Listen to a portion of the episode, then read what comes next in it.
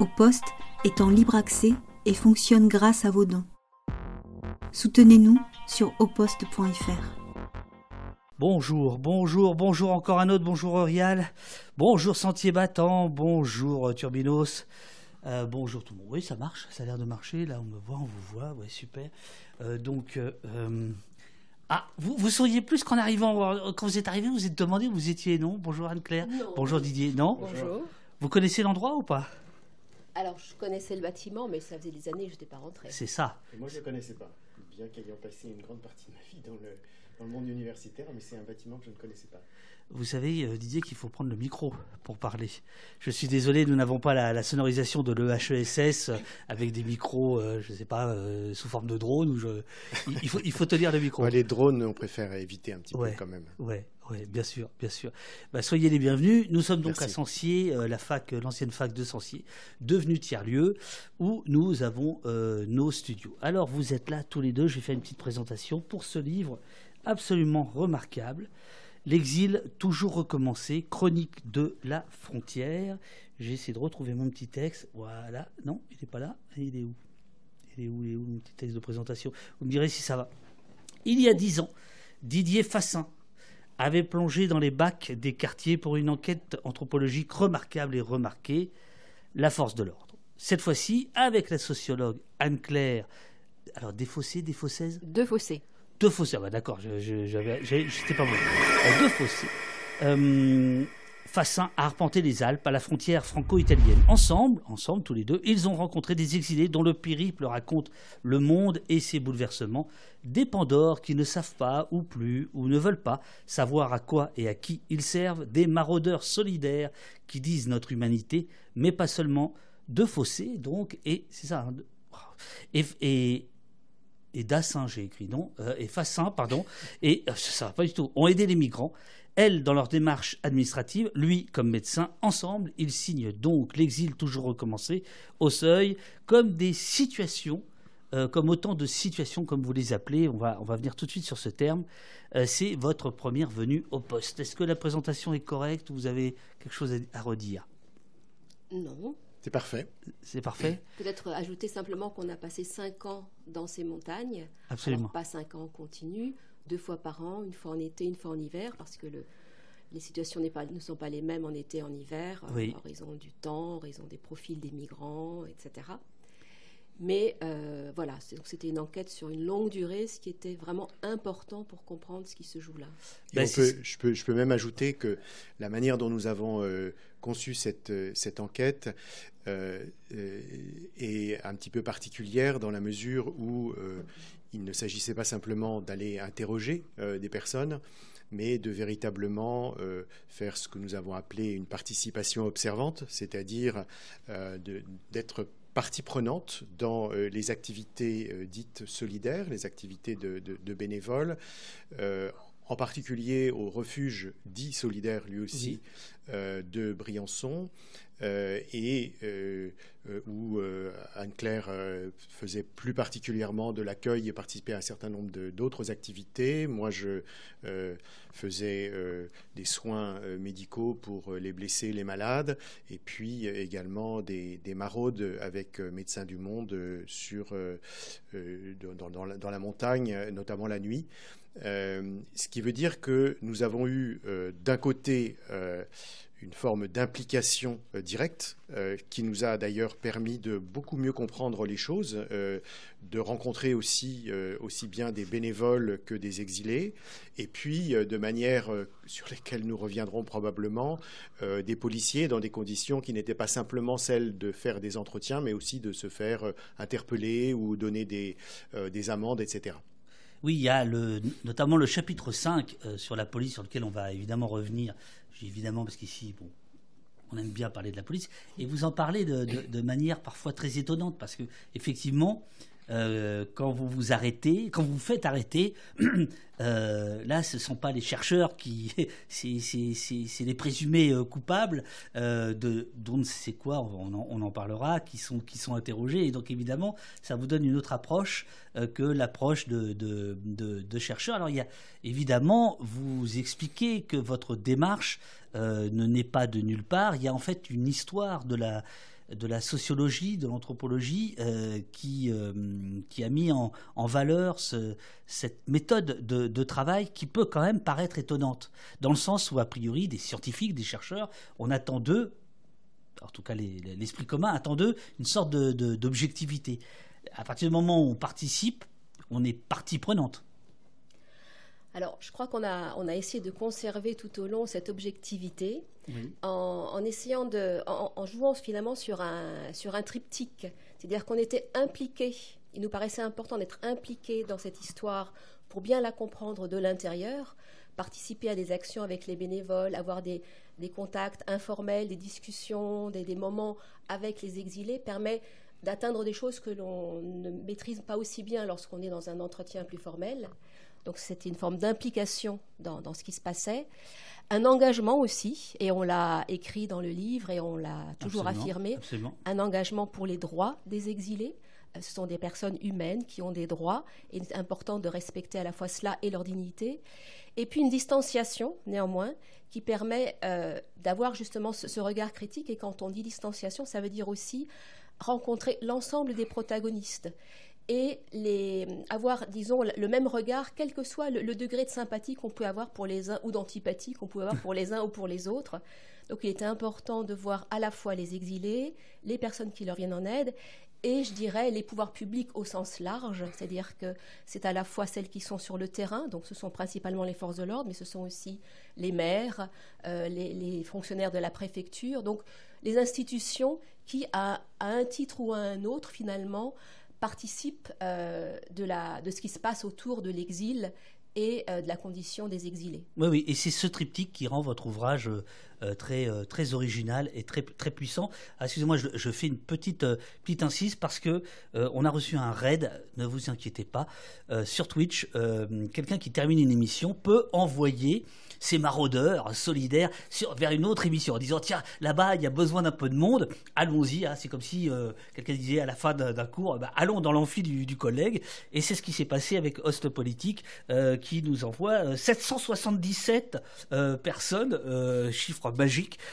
et donc je, refais le topo. Nous sommes avec Didier Fassin, Anne-Claire Defossé pour leur ouvrage qui vient de sortir, L'exil toujours recommencé, chronique de la frontière, cinq ans passés dans le brillant c'est ça, euh, avec un col particulier euh, et que vous avez arpenté. Je, le redis, été comme hiver, trois semaines à chaque fois, je crois. Ah, en tout cas, c'est ce que vous écrivez, pas le 22, mhm. me semble-t-il. Euh, donc, il y a ce temps long qui vous permet, euh, et on verra tout à l'heure, de voir qu'il y a une évolution de tous côtés, euh, que ce soit du côté des soutiens aux exilés, des exilés eux-mêmes, on va en parler longuement, euh, puisque les exilés d'il y a cinq ans ne sont pas ceux d'aujourd'hui, et des pouvoirs publics, et notamment de la maison Poulaga, dont on parlera tout à l'heure. Alors, vous parlez, page 18, d'un dénommé Max Glucksmann, Gluckman, pardon, euh, qui a euh, écrit un texte, dites-vous, les plus célèbres de l'anthropologie, en 1940, moi que je ne connaissais pas, The Bridge, qui parle justement de situation. Est-ce que vous pourriez, parce que pour moi le situationnisme, enfin les, situations, c'est le situationnisme, c'est de bord et compagnie, mais là pour vous c'est autre chose. Encore que.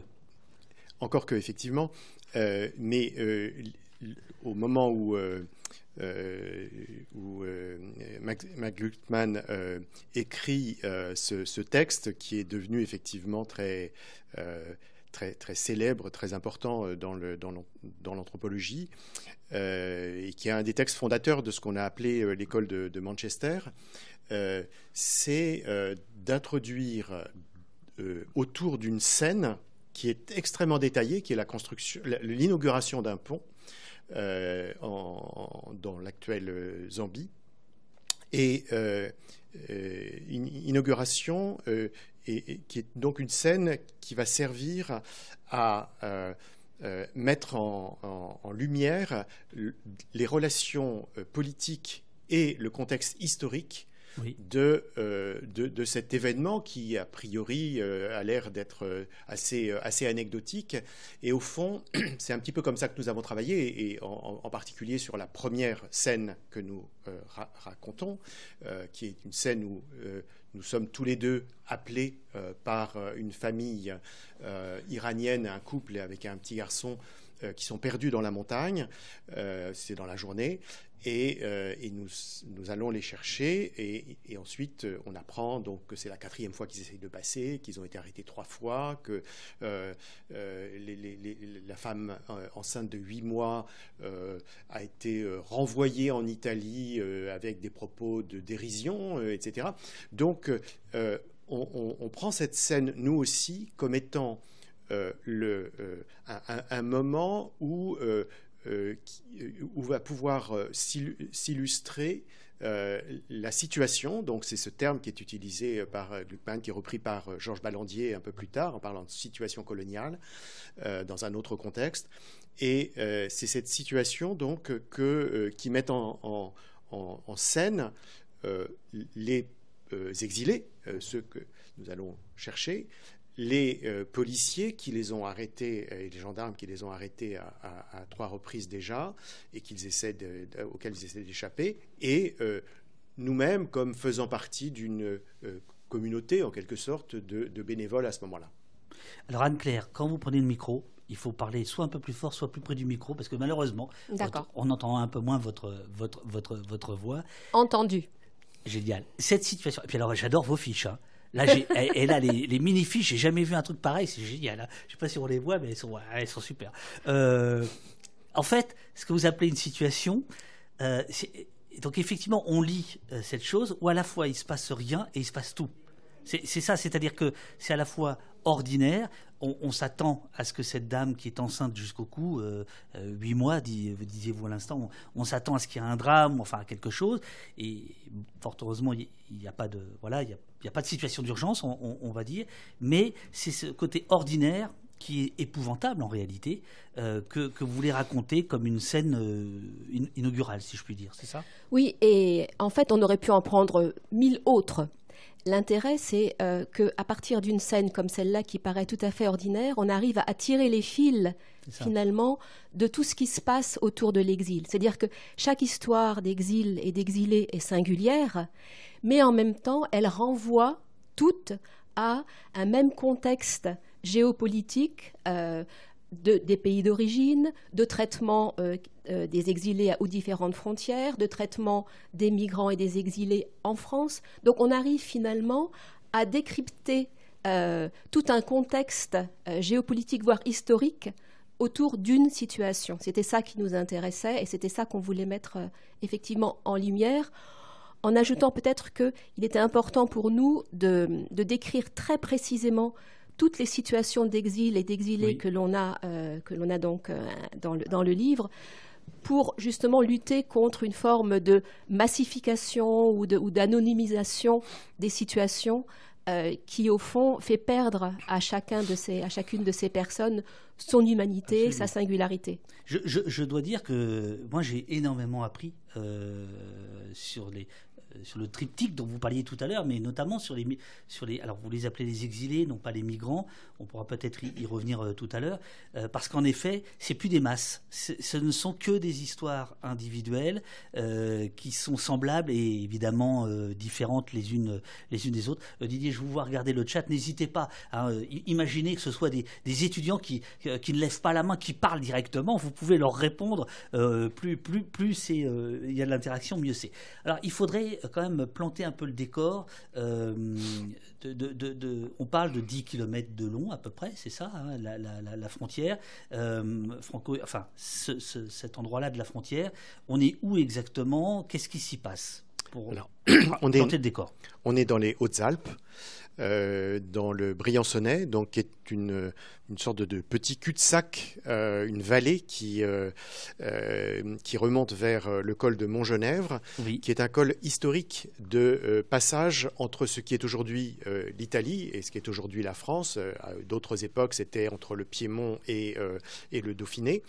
Et il y a même eu une, une quatre siècles euh, où euh, c'était devenu la République des Escartons, euh, un, lieu, une, région tout à fait extraordinaire parce que il y, a eu une invention politique passionnante et une suppression de la frontière, puisque les escartons, il y en avait deux côtés français, trois côtés italiens, d'aujourd'hui, et, donc la frontière avait, avait en quelque sorte disparu. Et et, donc, donc cette, cette, frontière qui, qui, qui, a été pendant, pendant très longtemps un, lieu de, passage, quand je dis très longtemps, c'est on, a des traces depuis l'époque romaine où des, routes a été, a été construite dans, sur, sur, cette, sur ce col et des hospices également, etc. Euh, et, sont passés là euh, aussi bien euh, des, des, barbares qui venaient, comme on les appelait à l'époque, qui, qui, qui, qui, venaient piller les, les, paysans de, de, la vallée, que plus tard des armées, jusqu'à celle de Napoléon, et, puis, et puis bien sûr surtout des travailleurs, et des travailleurs qui passaient des deux côtés, c'est-à-dire qu'il y avait à la fois, c'est une zone à la fois d'émigration avec de célèbres instituteurs euh, euh, euh, qui, itinérants qui, passaient de, village en village dans tout, le sud de la France et, et qui, qui passaient l'hiver donc à enseigner à des petits à des petits enfants et puis de l'autre côté des ouvriers notamment maçons mhm. qui venaient du Piémont, et qui, qui étaient réputés pour, euh, pour la qualité de leur, travail. Donc il y a eu euh, tous ces, toutes ces, toutes ces passages qui se, qui se faisaient, tout simplement parce que le col de Montgenèvre, à 1870 mètres d'altitude, eh bien, est euh, le, le, point le plus bas de la région, ou quasiment le plus bas, puisque le col de l'Échelle, qui lui est difficilement praticable une grande partie de, de, l'année, tout l'hiver en tout cas, est, un, est, un peu plus, est un peu plus bas. Mais donc, un, endroit où il y a une route et où il est possible de passer, sauf que il est possible de passer pour les touristes, pour les gens qui, comme nous, euh, allions euh, en, Italie pour euh, rencontrer des, personnes de l'autre côté également.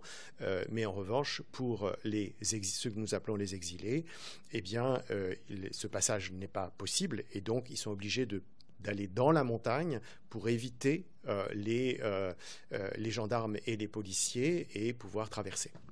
Et contrairement à ce qu'on pourrait imaginer quand on regarde une carte où on voit la ligne frontière entre la France et l'Italie, aujourd'hui en fait on parle de zone frontière ou de ruban parce que euh, cette zone finalement s'étend euh, quasiment autour de à 20 km euh, de part et d'autre. Et dans cette zone, on peut être contrôlé, même donc lorsqu'on a franchi en quelque sorte le, poste frontière, on peut être encore contrôlé sans, sans, autre forme de, enfin, sans raison particulière par les forces de l'ordre et, le cas échéant, renvoyé en Italie. Et non seulement cette frontière. ça, malgré les accords de, Schengen, hein, c'est-à-dire la, libre circulation, euh, et en fait, si j'ai bien compris, ce sont les attentats de 2015 qui ont, qui ont modifié la, la donne, qui ont militarisé on va dire, la zone, c'est ça? Alors, le, 2015 a été le prétexte pour la France à déroger aux accords de Schengen, puisqu'effectivement, l'histoire de la frontière que racontait Didier, elle a beaucoup évolué à partir des années 90, où en principe, les frontières internes de l'Europe ont disparu pour les Européens. Donc, vous passiez d'un côté de l'autre sans même vous en rendre compte. Le poste de police de, la police aux frontières à Montgèvre est resté en place avec un effectif très réduit, mais dans beaucoup d'endroits, ils, ont purement et simplement été démantelés. La douane a disparu. Donc, il n'y avait plus véritablement, pour des gens comme vous et moi, de frontières à cet endroit-là. Euh, ça les, choses effectivement ont changé en, après 2015, la France ayant euh, demander des dérogations successives au motif de la lutte contre le terrorisme, en réalité pour contrôler l'immigration. Donc euh, c'était finalement un motif avancé mais qui ne correspondait pas à la, réalité. Et depuis, euh, les dérogations se sont succédées et donc non seulement la frontière a été réaffirmée, mais de surcroît, elle a été militarisée. Alors je crois que Didier vient de d'entendre des chuchotements, puisque c'est comme ça que le chat veut que je parle de, lui. Euh, Didier, vous voulez réagir à quelque chose? Oui, enfin, deux, deux, choses qui sont euh, inscrites là sur l'écran. Euh, une citation de, que, nous avions dans un article de Politis qui, qui, est pour les exilés, la frontière est partout, toujours là, en eux, effectivement, nous parlons euh, d'incorporation de la frontière, c'est-à-dire que euh, la frontière, euh, bien sûr, elle, est une ligne mais elle est une, bande de, territoire. Alors, il est indiqué sur l'écran 20 km de, large. Il se trouve que dans le Briançonnais, elle fait plutôt 10 km, puisqu'à partir de l'entrée dans Briançon, le, relais de la police aux frontières est pris par la police nationale ordinaire, et que donc les, les, contrôles ne sont plus du, tout de la, même façon.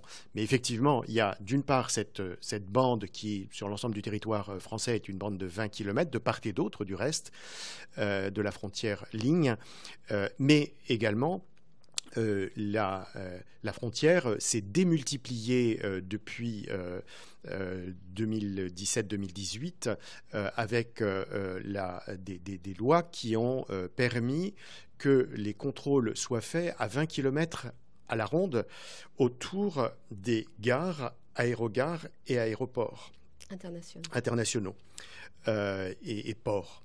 Euh, et donc, euh, et, donc ça, couvre une grande partie du territoire français où il est possible pour la, police ou la gendarmerie de contrôler.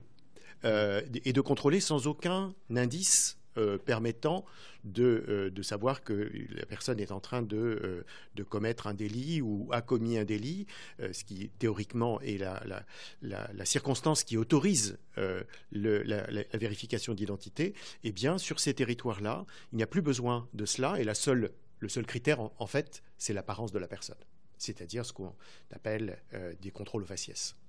Vous écrivez, page 84, euh, que les profils des exilés ont euh, beaucoup évolué au fil du temps, confortant l'hypothèse d'un lien entre l'état du monde et les déplacements de population. Euh, est-ce que vous pouvez, à grands traits, nous, dire l'évolution que vous avez constatée sur ces, sur ces cinq années que vous avez passées là-bas, de, l'origine à la fois sociale et géographique des, des exilés et aussi préciser pourquoi vous les appelez exilés et non pas migrants, et non pas sans-papiers, et non pas immigrés, et non pas euh, clandestins. Euh, bon, c'est clandestin, on imagine pourquoi vous les appelez pas comme ça, mais par exemple, pourquoi ce distinguo migrants, exilés euh, Est-ce que le choix des mots est, essentiel? Alors, je vais peut-être commencer par ce, par ce dernier point. Nous préférons utiliser le terme exilé, comme d'ailleurs l'utilisent aujourd'hui beaucoup, la plupart des, associatifs, ainsi que beaucoup de chercheurs aujourd'hui préfèrent ce terme. Il a l'avantage d'insister à la fois sur la contrainte du départ, c'est l'origine de ce terme, exilium en latin, c'est le bannissement. Donc on est obligé de partir à un moment donné, quelle que soit la raison pour laquelle on doit partir. C'est pas un choix. Voilà, c'est un choix contraint en tout cas. Et ça et ça insiste également sur l'errance et l'incertitude, l'indéfinition en quelque sorte du trajet, du voyage, du périple. On part, on a éventuellement un objectif en, vue, mais on ne sait pas dans combien de temps on l'atteindra, si on l'atteindra, quels seront les obstacles pendant le chemin. Donc, exilé reflète bien l'expérience euh, réelle des personnes qui sont comme ça, euh, à un moment donné, amenées à partir de, de chez elles. Sur la question des profils, c'est vrai qu'au cours des cinq années de, travail, euh, on a constaté une évolution assez importante. Les, premiers exilés qui sont passés étaient des jeunes hommes, principalement venant d'Afrique subsaharienne. Une grande partie d'entre eux avaient passé un temps déjà parfois conséquent en Italie. Et pourquoi est-ce qu'à un moment donné, ils refranchissent la frontière, ils quittent le pays dans lequel ils s'étaient pour certains déjà installés? C'est en raison des lois euh, votées plus, plus restrictives en Italie sous, sous Salvini, qui euh, ont supprimé un certain nombre de statuts dont ils pouvaient éventuellement bénéficier et qui, finalement, du jour au lendemain, faisaient d'eux à nouveau des personnes sans papier, sans droit de séjour. Une partie d'entre ces personnes étaient des personnes venant d'anciennes colonies françaises, donc francophones, et assez naturellement se sont, mm. se sont dirigées vers la, vers la France. Ensuite sont arrivées euh, des familles venant d'Afghanistan, pendant deux ans, pratiquement la, très très grande majorité, pour ne pas dire la, quasi-totalité des exilés que nous avons vus dans les années 2019-2020 venaient d'Afghanistan et d'Iran, fuyant l'avancée des talibans. Beaucoup de familles euh, euh, appartenant au groupe des, Hazaras qui étaient particulièrement persécutés euh, dans ce pays. et puis plus récemment, cette année euh, en particulier, nous avons vu venir à nouveau des personnes d'Afrique subsaharienne et du Soudan. Une bonne partie d'entre elles venaient de Tunisie.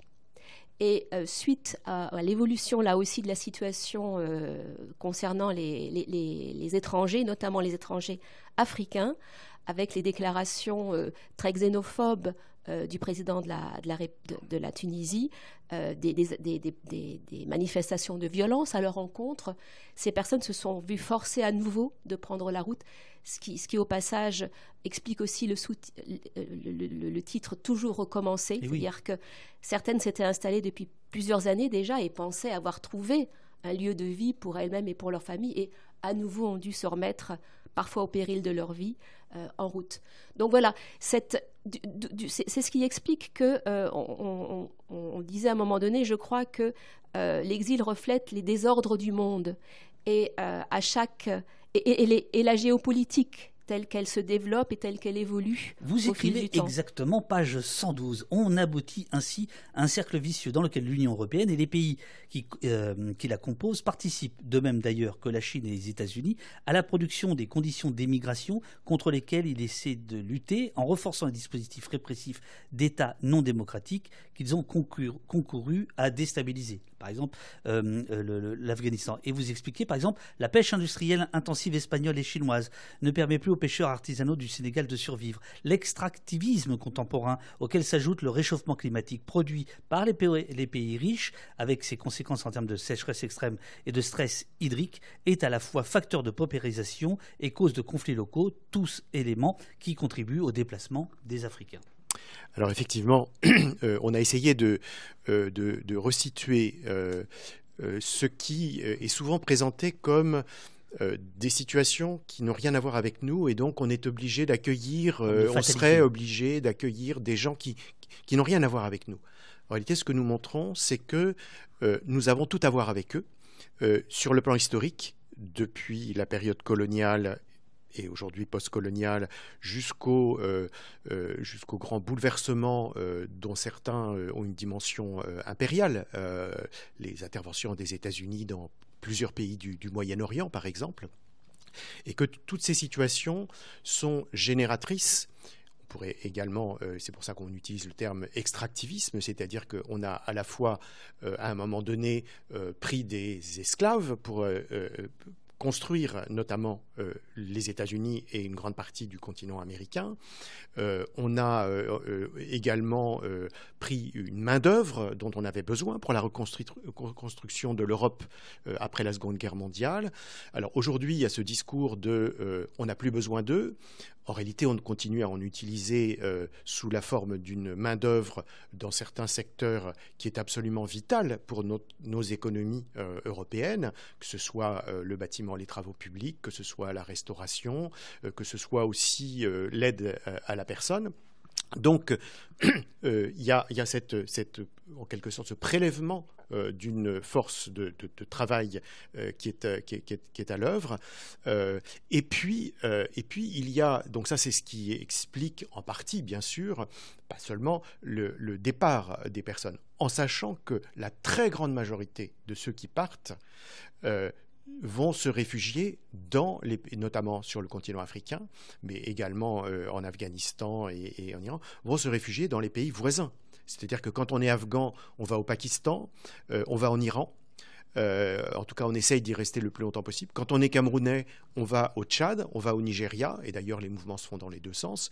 Et seule une toute petite partie de ces populations euh, euh, vont vers, vont vers l'Europe. Lorsqu'il y a eu cette... Sans compter que l'Europe finance aussi des programmes de, de sorte que les exilés ne viennent pas en Europe, mais s'égarent quelque part en Afrique, quelque part en Asie, etc. Alors absolument Absolument, et, c'est là que, que, la, la, responsabilité aussi, tout au long du trajet de ces, de ces personnes, la responsabilité de l'Union européenne est engagée, puisque euh, pour protéger les frontières européennes, en fait, on les a externalisées, c'est-à-dire que de l'autre côté de la Méditerranée, on donne de l'argent à des régimes qui sont euh, souvent des régimes peu démocratiques pour, le moins, euh, que ce soit la Turquie, euh, la Libye, la Tunisie, l'Algérie, le Maroc, mais aussi le Niger. Et on s'est particulièrement intéressé à la question du Niger parce que c'est la porte d'entrée de la traversée du Sahara. Or, l'Union européenne a donné de l'argent et sous conditions au gouvernement nigérien qui a voté en 2000, fait voter en 2015 une loi répressive sur les passeurs et sur les migrants qui conduit aujourd'hui les personnes qui veulent traverser le Sahara à emprunter avec des passeurs sur des pick-up, euh, souvent en pas très bon état, euh, des pistes euh, qui sont à distance de la route principale pour éviter justement les policiers et les militaires, et qui conduit, lorsque des pannes se produisent et c'est fréquemment le cas, euh, à ce que les, personnes restent pendant plusieurs jours perdues dans le Sahara, avec à chaque fois euh, des personnes qui meurent de, qui meurent de déshydratation. Et on a, enfin, les, organisations non gouvernementales qui travaillent sur ces questions, et notamment euh, celles qui, font, qui produisent des statistiques mhm. sur, sur ce qui se passe là-bas, ont montré qu'à partir de 2015, il y a une multiplication par 8 du nombre de morts connus dans la traversée du Sahara. Juste peut-être une réaction à, une ou deux. Oui, euh, une personne demandait pourquoi pas utiliser le terme de réfugié. Alors effectivement, on peut toujours discuter des, mots. En fait, on n'a pas utilisé ce terme qui aurait pu être intéressant, tout simplement parce qu'il renvoie à un statut juridique. Euh, être réfugié, c'est avoir été reconnu en tant que tel. Et donc, les personnes que nous avons rencontrées à Briançon, certaines d'entre elles pourront peut-être devenir réfugiés si leur demande d'asile est, euh, est, acceptée, mais un grand nombre d'entre elles ne, le seront jamais. Donc c'est la raison. Et puis il y a une question sur les ordres de grandeur. Oui. Euh, c'est Mounil qui vous demande seulement une petite partie des exilés viennent en Europe. A-t-on des chiffres ou des ordres de grandeur? Vous en donnez un en fait dans le, dans le livre au début on a, on a effectivement des, ordres de grandeur. Pour ne citer qu'un seul, qu'un seul chiffre, quand, euh, la, quand la guerre en Syrie a, commencé, 8 Syriens sur 10 euh, ont été accueillis par les pays voisins, principalement la Jordanie, la Turquie et le Liban et très peu sont arrivés euh, en Europe et infiniment moins encore en France. Et ça, ce, cet ordre de grandeur se, comment dire, se répète, quels que soient le, les, pays d'origine que l'on, considère. Et euh, pour, pour être euh, précis à la fois sur, sur l'Europe aujourd'hui et, sur et, sur la, sur la France, là où on a travaillé, sur l'Europe, Frontex, qui est l'agence de, surveillance des frontières, euh, et euh, aussi beaucoup de refoulement euh, vers, vers les pays de façon illégale vers, vers les pays d'où viennent les, les, personnes, eh bien, donnait en 2022 le chiffre de 330 000 passages irréguliers. alors, quand on a donné ce chiffre, en, pour toute l'Europe, quand on a donné ce chiffre, évidemment, il est apparu comme un chiffre élevé deux choses. Premièrement, euh, ce chiffre correspond à des passages et non pas à des personnes. Et euh, les, personnes, en fait, euh, passent au moins deux fois des frontières de l'Union européenne, une première fois en entrant en Grèce et une deuxième fois après avoir franchi des, pays qui, eux, n'appartiennent pas à l'Union européenne, comme le Monténégro, la, la, Serbie ou la Bosnie. Euh, rejoignent euh, l'Union européenne par la Croatie ou par la Hongrie. Donc ils, rentrent deux fois, donc ils sont comptés plusieurs fois. Euh, sans compter que, bien sûr, ils peuvent aussi être comptés plusieurs fois parce qu'ils essayent, ils ont différentes tentatives. Mais même quand bien même on, dirait, voilà, 330 000, nous sommes une, population de 500 millions d'habitants. Donc c'est moins de 1 millième de la population, c'est 0,7 millième qui euh, serait passé, euh, euh, qui serait entré en, Europe. C'est dérisoire, y compris d'ailleurs aux besoins, aux, en relation avec les besoins du pays. Et puis là où nous avons travaillé, donc à la frontière, italo-française, c'est l'un des deux points d'entrée principaux en France, l'autre étant entre Vintimille et Menton, donc sur le col de Montgenèvre et donc ce qui va du, Val des Souza à la vallée de Briançon eh bien, il y a en général chaque année entre 3 et 4 000 personnes qui passent. Ce sont des chiffres qui sont très très euh, réduits euh, au regard d'une population de 67 millions d'habitants. Sans compter que une partie de ces personnes ne restent pas en France. Euh, la plupart des personnes qui viennent du, Moyen-Orient préfèrent se rendre dans un pays comme l'Angleterre ou comme l'Allemagne, un pays scandinave, réputé plus accueillant que la France. C'est pas pour une question de langue. C'est aussi pour une question de langue, vous avez raison, bien sûr. L'anglais. Euh, tout à fait. Ils sont en général, s'ils parlent une langue étrangère, c'est plus fréquemment l'anglais, tout à fait. Et où, euh, même en Allemagne, en Scandinavie, on parle plus anglais qu'en France. C'est vrai. Euh, ce, qui, ce, qui, vous fait dire, après on va rentrer dans, dans, votre, dans votre expérience, ce qui vous fait dire que, en fait, c'est un. Alors, je n'ai pas la phrase exacte, je m'en excuse, mais il y a un mot qui m'a marqué, c'est en, gros c'est assez marginal comme phénomène, mais politiquement central. Hein. Vous, parlez de ça. Euh, qu'est-ce qui, fait selon vous que ce soit aussi central? Parce que c'est commode, parce que c'est facile. Enfin, c'est prétendument facile de, jeter l'immigré euh, à la face de, tous les problèmes, euh, ou c'est pour d'autres raisons? Qu'est-ce qui fait que euh, vous parlez à un moment donné, il y a un sondage, vous expliquez que c'est la onzième préoccupation finalement euh, des Français selon un, sondage. Et en fait, euh, on imagine que ce soir, Macron va sans doute avoir un petit, un petit couplet là-dessus. Et si c'est pas lui, ce sera quelqu'un d'autre. pourquoi c'est devenu aussi central? Alors effectivement, il y a cette, euh, obsession euh, véritablement euh, française sur, et des gouvernements français plus exactement, sur la question de, l'immigration avec ces, lois, cette, trentaine de, lois qui, ont été en, quelques décennies votées toujours plus, presque toujours plus répressives. Et on vient de le voir là avec véritablement une, euh, une, très, choquante aggravation euh, de la répression des, euh, non seulement, alors pour le coup, des étrangers dits en situation irrégulière, on reviendra tout à l'heure sur cette question de sont-ils vraiment en situation irrégulière, mais également à ceux qui ont des titres de séjour et dont on, euh, euh, au, titre d'une forme de, préférence nationale, eh bien, euh, qu'on prive de, certains, de certains droits qui, étaient les leurs jusqu'à présent. Mais pour répondre plus clairement à votre question, on a vraiment le sentiment que face à des préoccupations des Français, euh, et d'ailleurs on retrouve dans les autres pays européens, qui sont des préoccupations très sérieuses, euh, sociales, économiques, éducatives pour les enfants, environnementales, euh, de, de, démocratie. Toutes ces préoccupations sont sérieuses. Or, plutôt que de d'affronter ces, ces, problèmes et de trouver des solutions.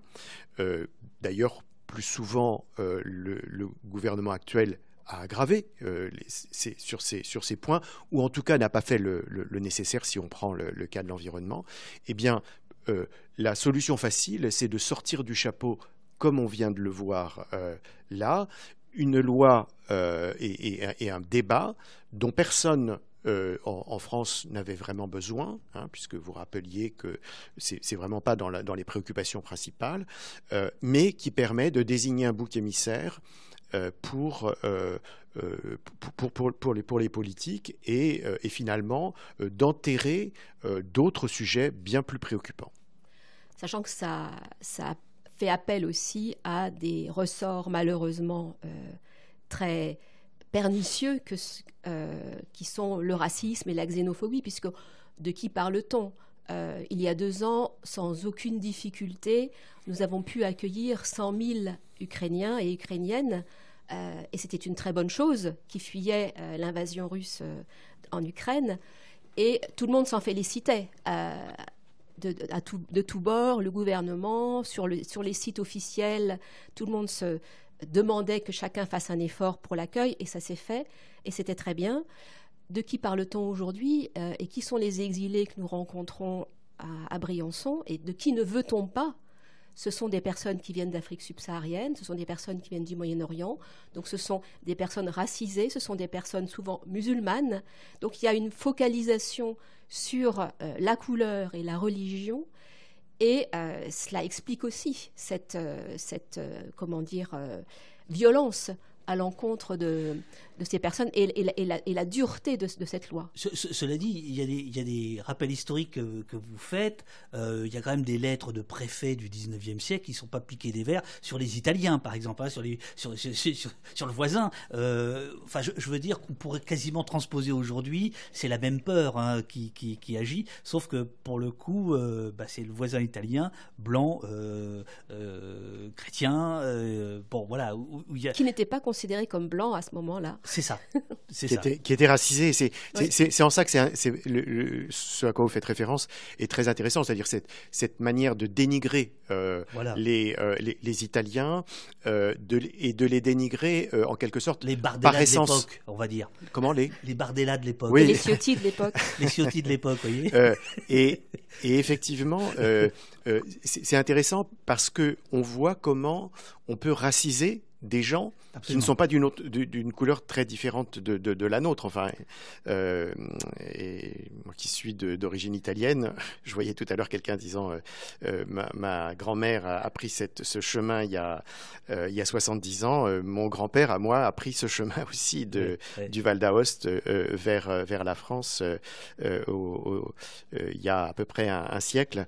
Et, et donc euh, et, mais c'est intéressant parce que euh, ça, ça, montre, et des travaux l'ont fait aux États-Unis, euh, il y, y, y, a deux livres qui, qui, qui s'intitulent Comment les Juifs sont devenus blancs et un autre, Comment les Irlandais sont devenus blancs aux États-Unis. C'est-à-dire que ouais. euh, jusque euh, dans le courant du XXe siècle, eh bien, ils étaient considérés comme non blancs.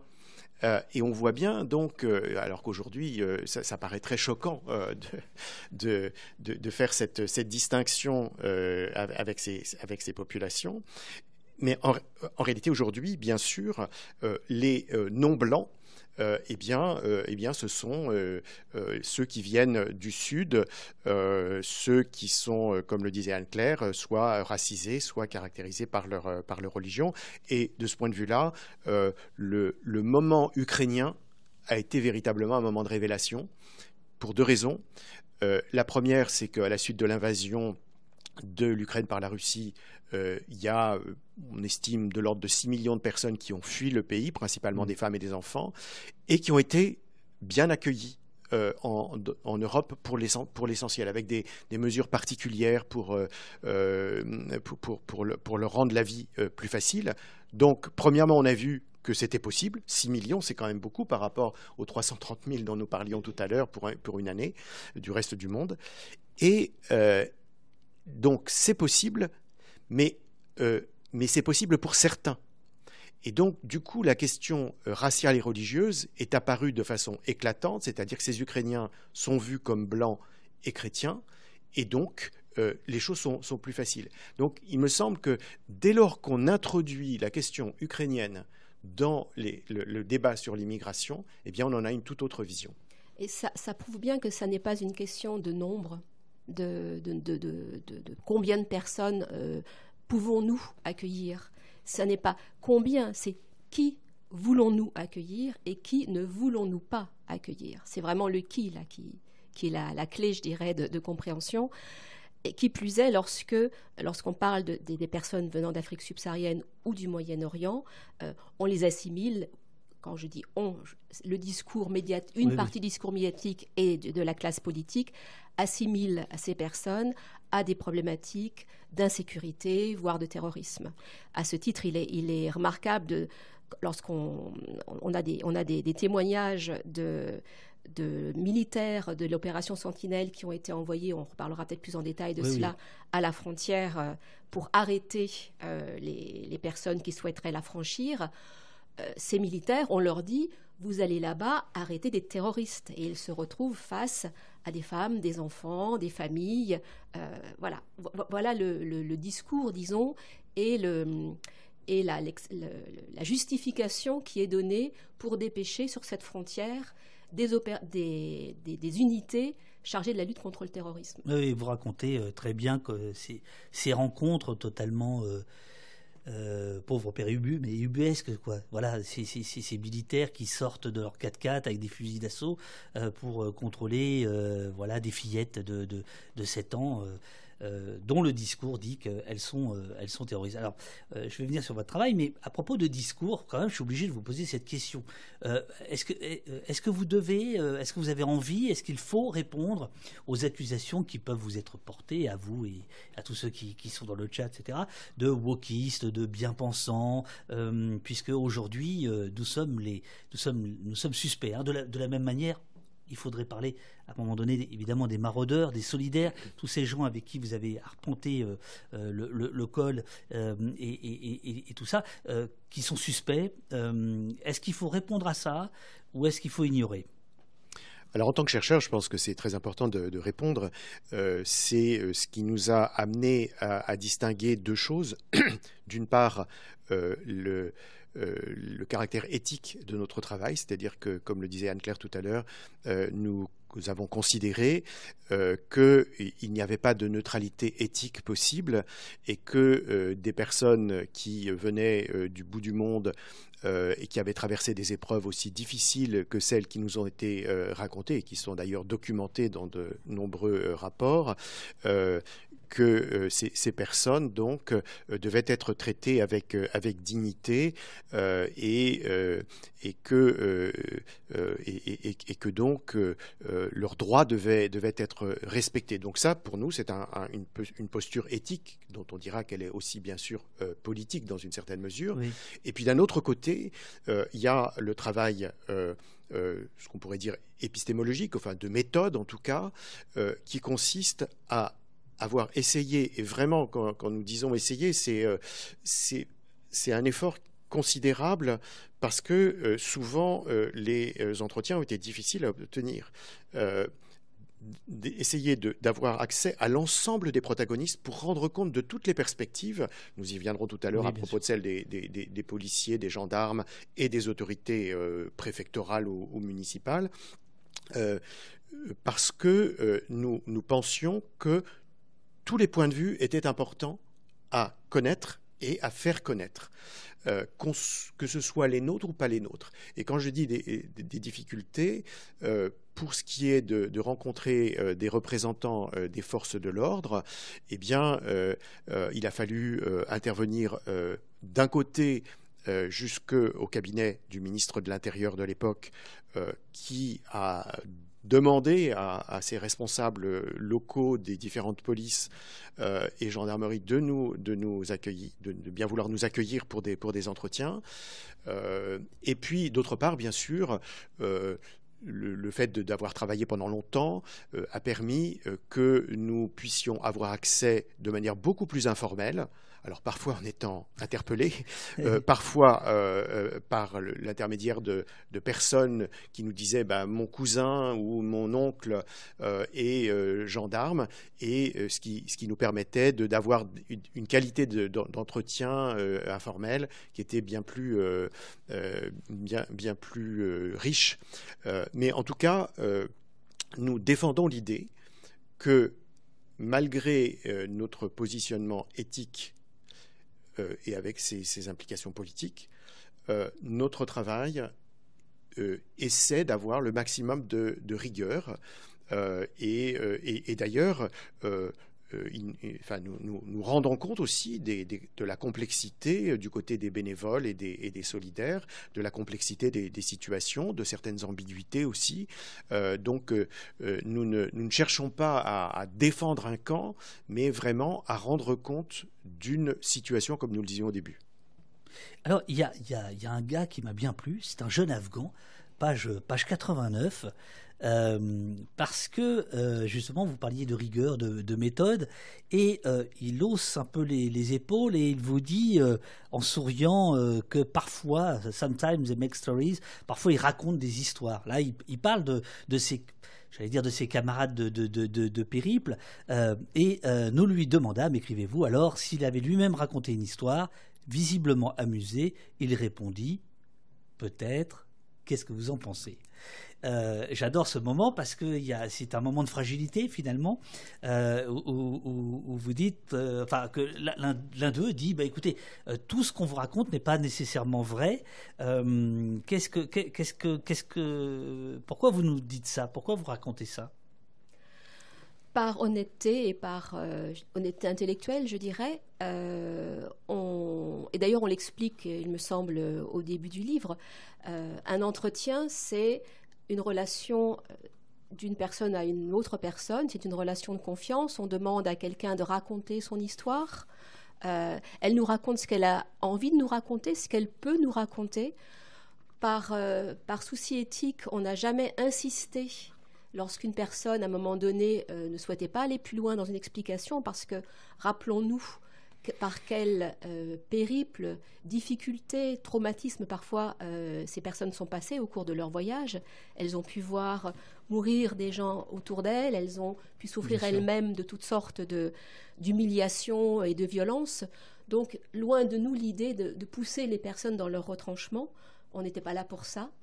Et puis je dirais que quelle que soit la personne que l'on interroge, qu'il s'agisse d'un exilé, d'une personne qui aide ou d'un gendarme, chacun raconte une histoire, c'est toujours un, récit euh, qui est médiatisé par, la, par ce dont on se souvient, par la, parfois on a envie d'enjoliver ou de cacher certaines choses.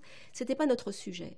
Je crois que, euh, encore une fois, ce qui nous importait, c'était d'avoir une, relation de confiance avec nos interlocuteurs, de prendre pour ce qu'ils ce nous disaient comme c'était, euh, ce qui aide aussi, je dirais, à, avoir une vision euh, objective des choses, c'est que on n'a pas interrogé une seule personne, on en a interrogé des dizaines. 90. 80, voilà. 90 exilés, mais on a aussi interrogé. Oui, oui, des exilés pour l'instant.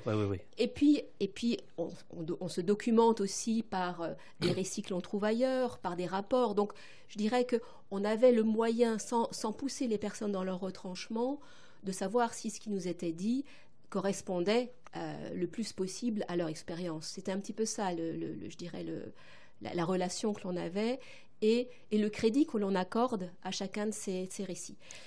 Et, on, peut euh, préciser, euh, euh, dans le cas des personnes qui racontent la traversée qui est particulièrement douloureuse et difficile de la frontière entre la Bosnie et la Croatie, qui est jusqu'à très récemment était vraiment l'endroit par lequel passaient les gens pour rejoindre ensuite l'Italie et la France, ce que nous voyions. Eh bien, nous avons donc ces récits de personnes qui racontent que plusieurs fois, parfois plusieurs dizaines de fois. Ils ont tenté de traverser, se sont fait arrêter. Euh, dans certains cas, ont simplement été renvoyés euh, euh, vers, la, vers la Bosnie, où ils étaient d'ailleurs bien mieux accueillis. mais très souvent, on les dépouillait de leurs vêtements, de leurs affaires, on brûlait tout cela, on détruisait leur téléphone sur lequel étaient les points GPS qui leur permettaient de continuer leur chemin, on leur prenait leur argent lorsqu'ils en avaient, et on les renvoyait, euh, après les avoir tabassés, euh, quasiment euh, nus, de l'autre côté de la frontière. lorsque, nous, lorsque nous disons cela, sur la foi de nombreux témoignages qui nous ont été donnés par des Afghans, des Iraniens, des Syriens, des Marocains, etc. Puisque les Marocains euh, et les Algériens euh, vont jusqu'à Istanbul en avion et ensuite prennent la route des Balkans où ils rejoignent euh, les Afghans et les Iraniens. Eh bien, à côté de ces, récits, nous avons des rapports, des rapports d'organisations non gouvernementales, des rapports du Comité européen pour la prévention de la torture du Conseil de l'Europe. Donc on a des documents qui sont extrêmement euh, rigoureusement établis et qui montrent que ces récits ne sont pas des, inventions et qui au passage d'ailleurs euh, soulignent combien les violences politiques aux frontières ou les violences politiques de la frontière ne sont pas simplement des choses qui se produisent au Moyen-Orient ou en Afrique subsaharienne, mais également en Europe même et euh, même en France, euh, puisque dans le chapitre, on y vient, sur, sur, la, sur, la police, euh, il y a ce, duo de, de, policiers. vous, vous, souriez, enfin moi j'ai, voilà, qui, comment dit-on déjà, qui, oui, qui volent en fait les, les, qui volent et battent, qui volent et qui battent, avec la complicité, on va dire, euh, de la hiérarchie, et parfois la hiérarchie étant euh, la concubine de l'un des deux, hein, si, j'ai bien compris. Euh, peut-être que vous pouvez rentrer un peu plus en, en, détail. Je voudrais quand même lire un passage, page 225, alors qui, renvoie en fait, je trouve, à, ce que je viens de dire du, jeune Afghan, c'est-à-dire que parfois, moi j'ai le sentiment de, lire un, grand reportage, c'est-à-dire que dans le reportage, il y a aussi ce, cette idée qu'on rencontre les gens et qu'ils n'ont rien à perdre et qu'ils vous disent une vérité absolument incroyable et, puis après ils partent. Euh, il y, a quelque chose de la situation qui fait qu'on approche une, parfois une, la patte humaine. Au moment de récupérer leurs effets personnels, deux jeunes se sont mis à pleurer à chaudes larmes, donc c'est devant vous, en déclarant qu'on leur avait pris tout leur argent. L'un d'eux s'agenouillait la tête entre les mains en répétant à deux reprises Quand même, la police française ce qui avait fait ressentir au brigadier un sentiment de honte. Alors, ah, vous avez pris votre fiche là. Non, non, j'ai juste rajouté un petit, un, petit, mot pour ne pas oublier. Vos fiches. Faudra les montrer à la fin parce que je les adore. Vraiment, je, vais faire pareil maintenant. non, juste avant de répondre à, cela, un, complément par rapport à la question précédente, à savoir euh, euh, les, entretiens que l'on peut avoir. Euh, il faut préciser aussi que nous sommes des chercheurs nous n'apportons rien aux personnes que nous avons rencontrées. Un exilé qui nous parle, il n'a rien à attendre de nous euh, en termes de euh, euh, son statut, une, aide juridique ou quoi que ce soit. Donc finalement, cela donne aussi une liberté de parole et, il n'est pas obligé, disons, de, nous, de nous, servir un, discours construit pour obtenir en retour quelque un droit, chose. Un papier, ou quoi que ce Donc c'était juste pour préciser ça. Oui, c'est euh, ce qui, ce, qui, ce qui, fait la magie de, de l'instant. Je... Mhm. Enfin, on sent, on sent qu'à plusieurs reprises, vous avez vécu ça et vous le retranscrivez. Et, et, dans, et, dans, le cas donc, de, de, ce procès auquel vous, vous faites référence, euh, ce sont euh, deux policiers qui étaient bien connu de, toute la, euh, de, de, tout de tout le service et qui d'ailleurs, il faut bien le dire, était bien choquait. alors d'un côté était bien noté par leur hiérarchie parce qu'ils faisaient beaucoup de, euh, de, non-admission, c'est-à-dire de refoulement vers l'Italie, euh, et, donc ils étaient bien notés, mais ils étaient mal considérés par beaucoup de leurs collègues qui trouvaient et qui le disaient d'ailleurs que c'était une tâche dans leur service de la police aux frontières euh, je dis cela simplement pour euh, euh, qu'une généralisation trop rapide ne soit pas faite sur la base de ces deux, histoires. Mais ces deux histoires ont quand même duré plusieurs années où on avait des policiers, deux policiers qui travaillaient ensemble et en collaboration, vous le disiez, avec la personne qui s'occupait de la régie, pour à chaque fois qu'ils arrêtaient quelqu'un, en leur faisant passer généralement un mauvais quart d'heure, eh bien, prenaient leur sac soi-disant pour euh, mettre de côté et vérifier ce qu'il y avait dedans, et euh, prenait l'argent et, cet argent étant, étant vital pour, pour ces personnes, puisque euh, c'est ça qui leur permet de continuer leur, leur voyage. Et dans, dans le cas qui, a justifié le, la, le, procès, il s'agissait de, je crois, 600 euros pour l'un et 300 pour l'autre, quelque chose comme ça. Et euh, donc des sommes, des sommes très importantes.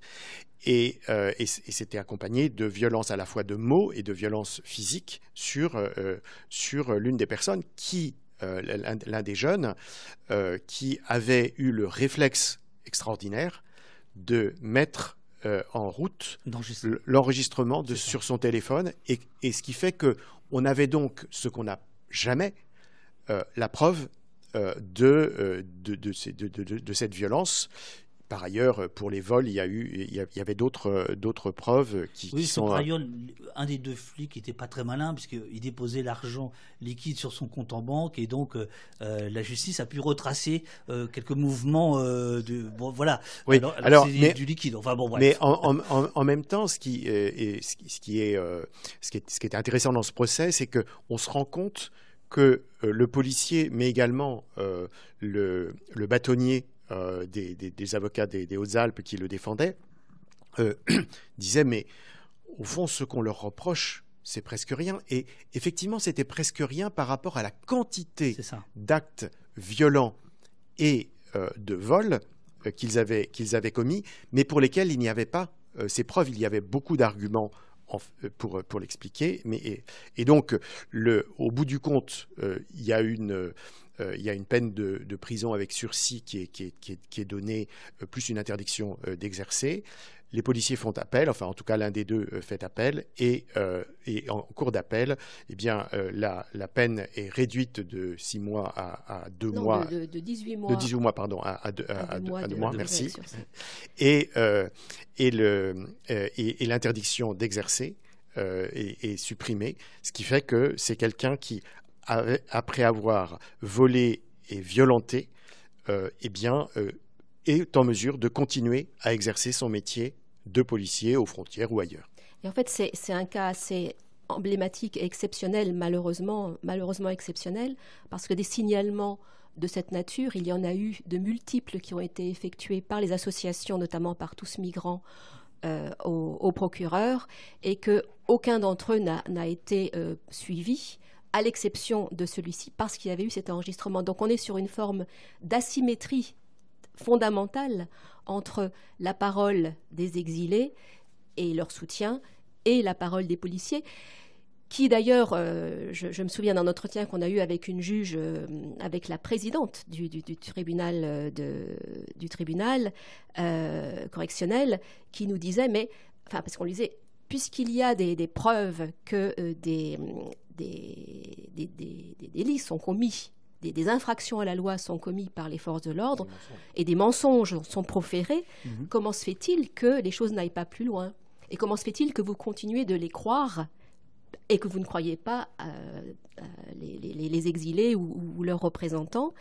Et elle nous répondait, mais c'est ce sur quoi est construit notre système. C'est-à-dire que les agents de la des forces de l'ordre sont assermentés, donc par définition, ce qu'ils disent est la vérité. Et si ça, si ce dogme-là est remis en cause, tout le système euh, judiciaire s'effondre. Je, crois que vous avez même un procureur qui vous dit à peu près la même chose, qui vous dit euh, moi tout ce que j'ai c'est le PV, c'est le, voilà le, procès verbal fait foi. Le procès verbal de euh, non pas constatation rédigé par un policier, c'est tout ce que fait foi. Exactement. Et sans cet enregistrement, ce, ce cas-là serait passé totalement enfin, n'aurait pas été jugé. Et l'un des commentaires qui est fait là sur, sur l'écran, euh, je crois que l'asymétrie entre la parole des policiers et les autres, c'est un peu tout le temps. En effet, euh, pour les raisons que vient d'évoquer euh, Anne-Claire, que ce soit dans les quartiers populaires ou que ce soit à la frontière briançonnaise, eh bien, la, d'un côté, on a la, parole du policier assermenté, de l'autre, on a la, parole de personnes qui sont a priori déconsidérées, a priori disqualifiées, que ce soit des jeunes dits de banlieue ou que ce soit des étrangers dits en situation irrégulière. Et donc, euh, la seule chance qu'il peut y avoir, et ça s'est produit à quelques reprises euh, dans, euh, dans les cas où il y a eu des procès contre des maraudeurs, mais ça, c'est en ce moment ce qui est en train de se jouer sur deux procès, euh, l'un sur des manifestations euh, euh, de violences lors de manifestations, l'autre sur des violences contre un, jeune, Théo. eh bien, lorsqu'il y a des images, à ce moment-là, la vérité peut être en partie reconstituée et donc le mensonge des policiers peut être euh, mise en évidence.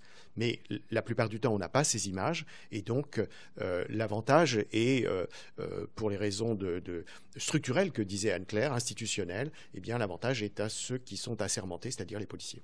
Alors l'exercice de la force publique, qui combien de divisions? Euh, c'est qui euh, Donc on a dit, on a dit hein, déjà, il y a des policiers, il y a des gendarmes, il y a des militaires. Hein, l'opération euh, Sentinelle. il y a combien de, il y a combien de, de, brigades, d'escadrons à peu près?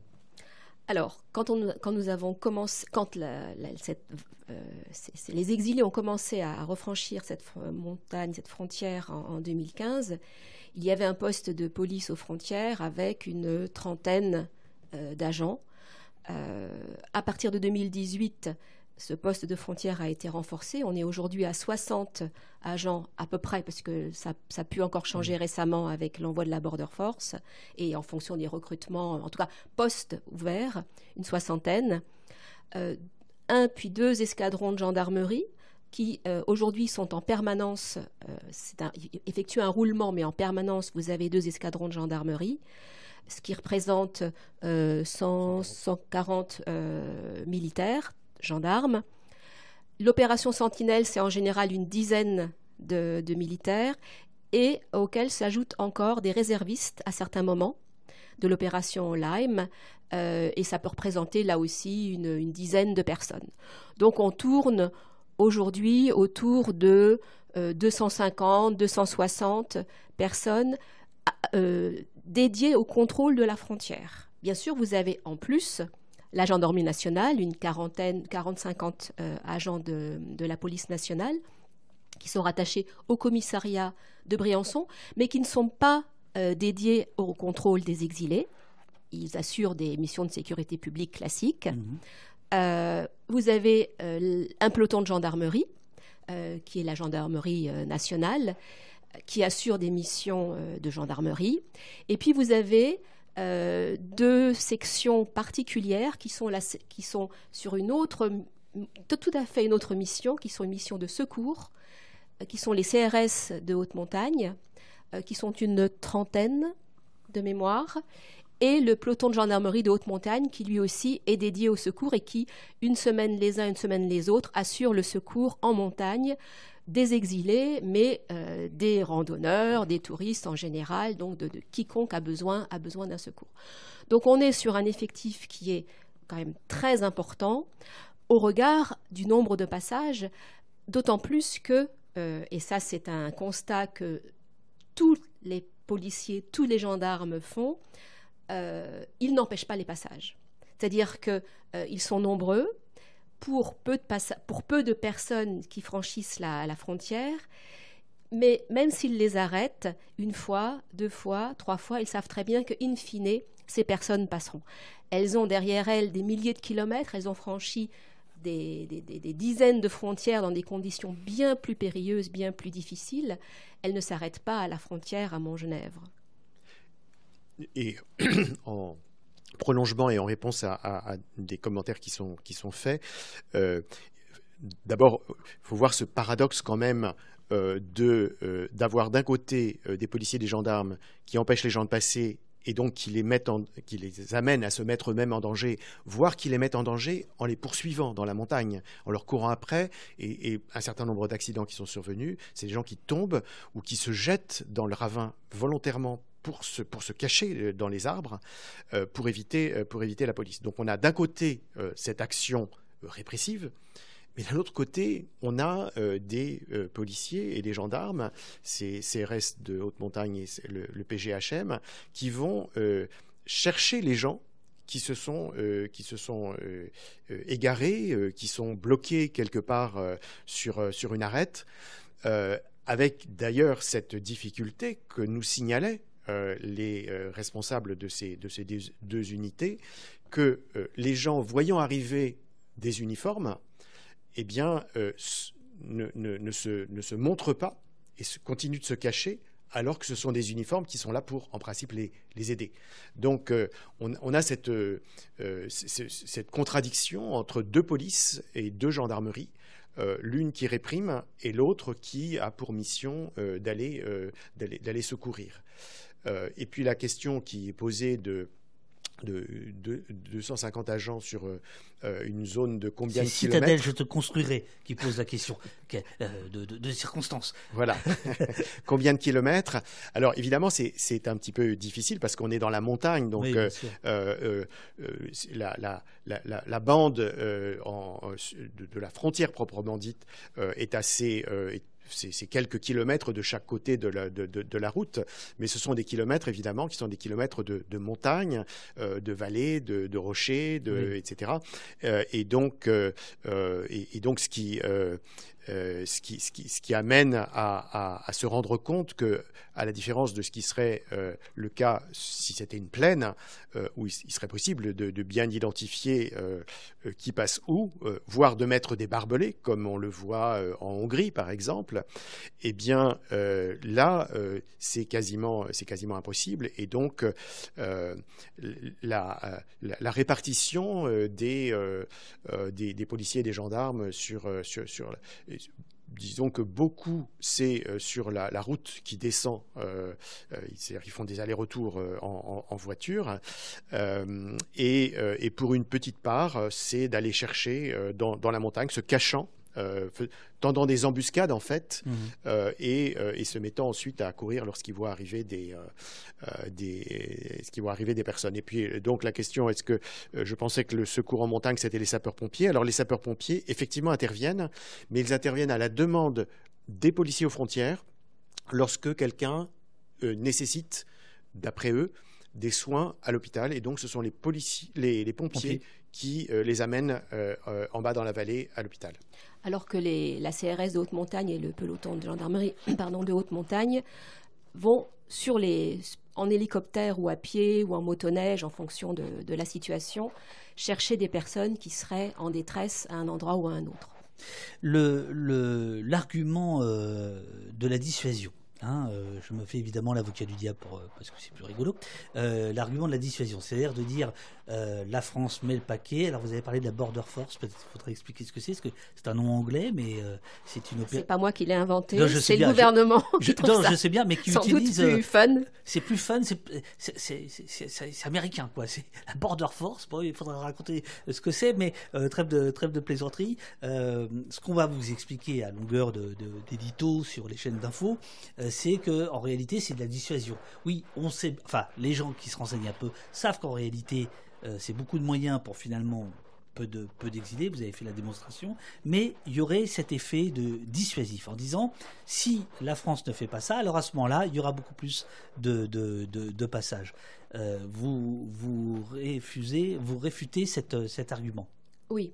Alors. Euh, tout d'abord sur le point, est-ce qu'en mettant plus de, moyens à la frontière, on empêcherait les gens de passer?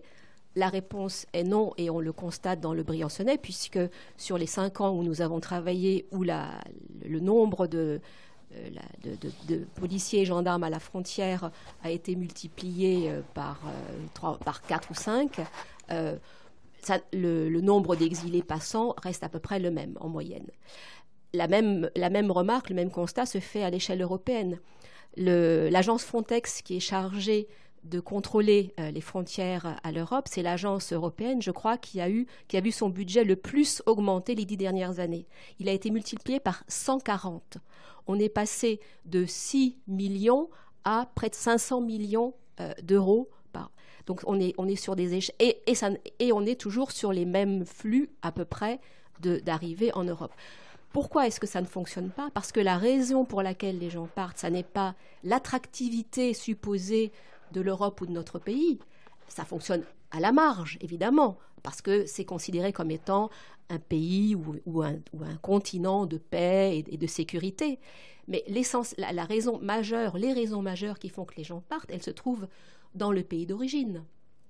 C'est la pauvreté, c'est euh, la guerre, ce sont les discriminations, ce sont les, dangers écologiques ou l'impossibilité de continuer à vivre dans un territoire qui s'est désertifié, où l'eau n'est plus accessible, etc. Ou c'est tout ça un petit peu à la fois.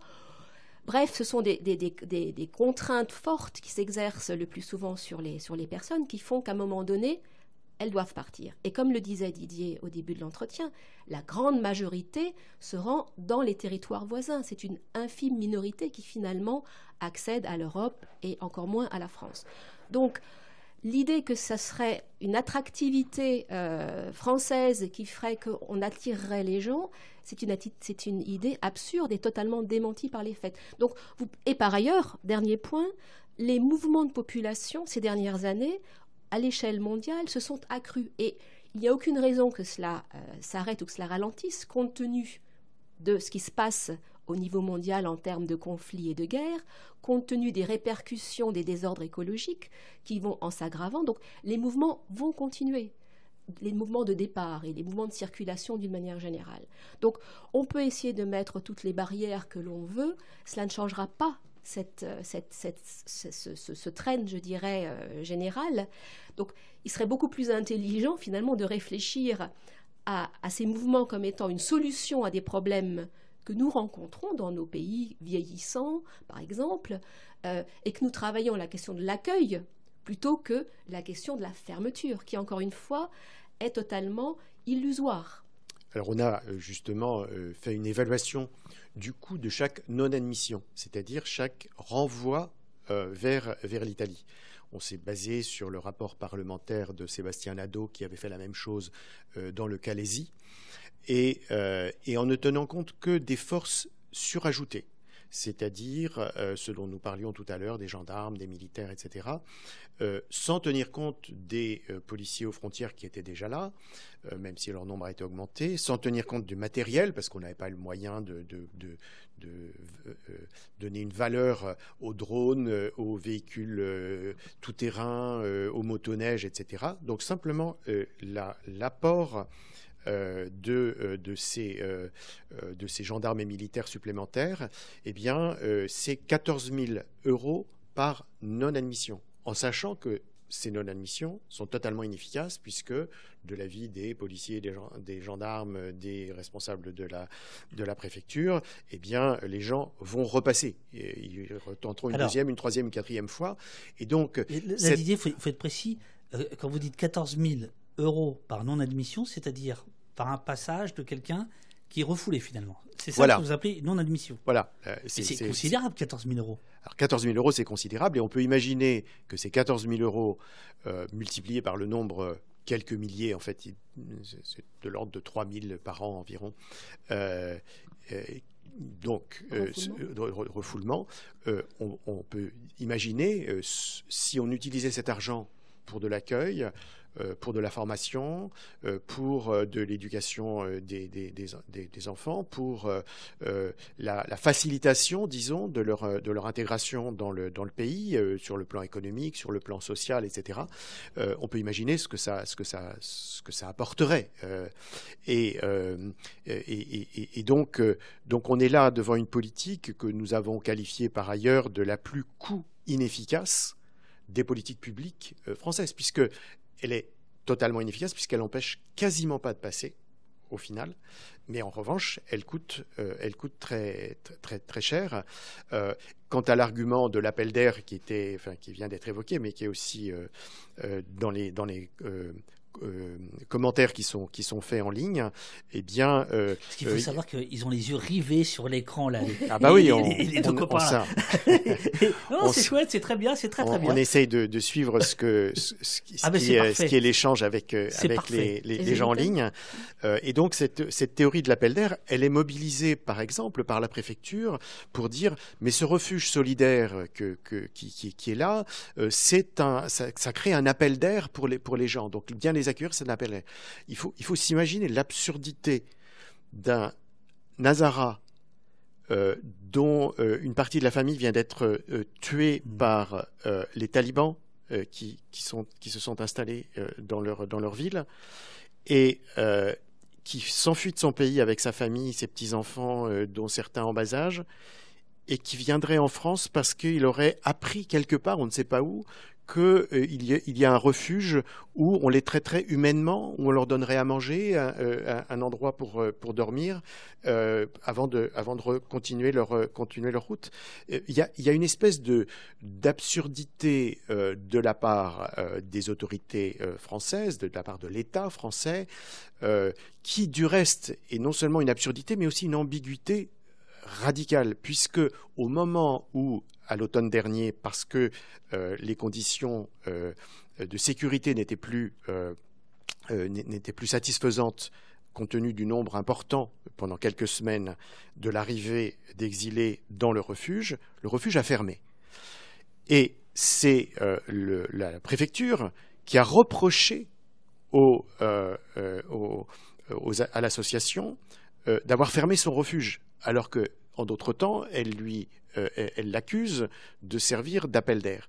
Donc euh, il y a euh, cette, cette, ambiguïté qu'on peut d'ailleurs très bien comprendre parce que grâce à ce refuge, grâce à cet accueil qui est fait bénévolement par des habitants et des gens venant de toute la France et même parfois au-delà, eh la situation est totalement paisible à Briançon. les gens ne sont pas dans la rue, ils ne sont pas sous des tentes, ils sont euh, euh, dans ce refuge, parfois dans des squats et parfois également sur le terrain paroissial prêté par l'Église. Ou accueilli dans des familles. Bien sûr. Alors je reviens à propos d'ambiguïté, je reviens sur votre travail d'observation, parce que là pour le coup vous n'avez pas été participant, ou alors votre, euh, contre votre gré, euh, sur le travail euh, policier. vous, vous démarrez par la base, c'est-à-dire quand même la politique du chiffre, voulue par, c'est toujours embêtant d'accabler ce pauvre Nicolas Sarkozy qui a tellement de problèmes et de déboires en ce moment. Mais enfin, c'est quand même lui qui, a, qui, a mis ça. Et, et vous en voyez euh, là aussi euh, un terme anglais, puisque la police française emploie des termes anglais, vous le faites aussi. Euh, vous parlez de, politique de, shaming et de rewarding, c'est-à-dire à la fois d'humiliation et de, récompense. L'humiliation, ça consiste à dire la brigade d'à côté fait plus d'arrestations, et la récompense, bah, c'est des primes qui peuvent arroser un petit peu le... Ah, c'est Anne-Claire qui s'est plus s'occuper de la police, on dirait. La Didier, il vous fait un petit... Ah, c'est plutôt, plutôt moi, mais elle connaît très bien. oui, c'est ça, c'est ça. Oui, alors allons-y, allez-y. Donc vous voulez que j'explique en quoi consiste euh, Oui, le, la politique du chiffre. En quoi la politique du chiffre mhm. euh, Alors, à la différence d'autres unités de police, il n'y a pas de quotas qui sont euh, prédéterminés pour les policiers aux frontières, mais en revanche, la politique du chiffre, c'est-à-dire faire le maximum d'actes, en l'occurrence en ce qui les concerne, ce sont des non-admissions, donc refouler des personnes de l'autre côté de la frontière, les renvoyer en Italie, ça crée un effet de, concurrence et de compétition entre les équipes qui est, de l'avis d'un certain nombre d'entre eux, très malsain et à tel point que certains euh, en deviennent malades, voire, euh, pour au moins un cas, euh, l'un d'entre eux a fini par euh, se suicider. Alors, ça n'est certainement pas la seule raison à son acte, mais dans le courrier qu'il a laissé, euh, il mentionne la pression devenue insupportable qu'il subissait de la part de sa hiérarchie, parce qu'il n'était pas assez performant en termes de, résultats. Donc, c'est effectivement une, politique qui, pèse lourdement sur les agents. Euh, et il est important de, rappeler cela parce que, euh, quelles que soient par ailleurs, je dirais, les, convictions personnelles de chacun de ces agents de terrain par rapport à la question des migrations, quelle que soit leur sympathie ou leur antipathie à l'encontre ou à l'égard euh, des personnes qu'ils sont amenés à, rencontrer dans, dans, le cadre de leur mission, ils sont en permanence soumis à cette pression. Et donc certains vont, je dirais, y adhérer par idéologie, et donc trouver ça tout à fait euh, satisfaisant. Quand, pour d'autres, ça va être vraiment euh, une, difficulté extrême que, d'être en permanence euh, amené à contrôler, renvoyer des personnes dont ils considèrent qu'elles elles sont plus des victimes finalement que des délinquants. Mais est-ce que ici, comme ailleurs, dans, dans d'autres territoires, on va dire, ceux qui, qui, qui dominent sont quand même pas les les méchants, euh, c'est-à-dire euh, le flic facho, euh, c'est-à-dire voilà, c'est celui qui a des états d'âme, il, est, il, est, il est mis de côté, il est cornerisé, il est, ça peut aller jusqu'au suicide, vous, le racontez pour, l'un d'entre eux. Ou est-ce que non, vous, avez assisté à des, discussions franches? Non, non, absolument pas. ces discussions sont quasiment impossibles à l'intérieur de, de, la police frontière, et a fortiori dans les escadrons euh, de, de, gendarmerie, puisque en fait, ce sont des gens qui viennent passer trois semaines. Ils viennent de toute la France, ils viennent de Bretagne, ils viennent de Saône-et-Loire, euh, et donc euh, ils connaissent rien à la montagne d'ailleurs, et, enfin, à part certains individuellement peut-être, mais, disons en tant que structure, ils ne connaissent rien. Et, et, donc il n'y a pas, il a pas de, il a pas de discussion. Alors premièrement, ce sont les ordres. Et donc, on est quand même dans, des institutions où, la, hiérarchie d'une part et les ordres d'autre part euh, sont très puissants. Euh, et donc, euh, il n'est pas, question de, dévoiler ces états d'âme. Alors, cela dit, à l'intérieur d'un service comme celui de la police aux frontières, où les gens se côtoient depuis, depuis des, années souvent, eh bien, on connaît les, à la fois les opinions et les pratiques des uns et des autres. Mais ça reste quelque chose qui est vraiment un sous-texte euh, à quoi on ne fait pas, on, ne fait pas allusion. D'ailleurs, euh, à propos de, à propos de, ce, de cette, policier qui malheureusement s'est suicidé, ce brigadier, eh bien, la, la, raison officielle qui a, été, qui a circulé, c'est des problèmes personnels il a fallu, et ça rejoint ce que vous, enfin, une réponse à une question que vous posiez tout à l'heure sur, euh, sur le travail que nous avons fait, il a fallu que par des relations de confiance établies avec certains agents, nous ayons connaissance d'une lettre laissée par ce, brigadier euh, et de son contenu qui nous a été donné, euh, ce qui ce qui montre tout l'intérêt, je dirais, d'un travail en profondeur qui nous permet donc de savoir ce qu'il avait écrit dans cette, dans, cette lettre et donc d'être, d'avoir des, éléments euh, gardés, euh, gardés secrets en fait euh, sur, sur ce, qui, ce qui avait contribué c'est difficile de, toujours d'interpréter, mais ce qui avait contribué à, son, euh, suicide. Donc, euh, euh, il y a, d'une manière générale, je dirais, un, silence, et ceux qui se sont confiés à nous en, disant leur désapprobation de la politique nationale et de la politique qu'on leur faisait appliquer, qui nous ont même raconté euh, et donc nous avons fait extrêmement attention dans le livre de rendre le plus anonyme possible, c'est-à-dire non seulement anonyme, mais en même temps euh, qu'on ne puisse pas autant que possible euh, découvrir de qui il s'agit, qui, nous, qui nous expliquait comment ils avaient pu aider dans certaines circonstances des, personnes. Mais ça, c'est quelque chose qui ne se dit pas publiquement. Par exemple, Page 241, un policier contrôle un couple de Briançonnais qui ont pris en stop un étranger sans titre de séjour, puis les laisse partir après leur avoir dit n'avoir rien vu et leur avoir conseillé de mettre leurs passagers en sécurité. Un deuxième prévient une association qu'une descente de police va avoir lieu dans la gare, évitant ainsi à ceux qui avaient prévu de s'y rendre ce jour-là de se faire arrêter. Ça, on se doute bien que c'est le fruit de cinq ans de travail, ces deux lignes mais euh, c'est de la nuance, quoi. Voilà, et c'est la force du, livre. On est bien d'accord. Euh, là, je, mets en exergue ces, cas-là. Le gros des troupes, c'est pas ça. le gros des troupes, c'est euh, on obéit aux ordres. Une minorité, c'est en plus on est, on est violent et insultant. et une autre minorité, c'est on essaye d'avoir une, pratique, euh, une pratique humaine et, euh, d'essayer de, euh, d'aider les, personnes.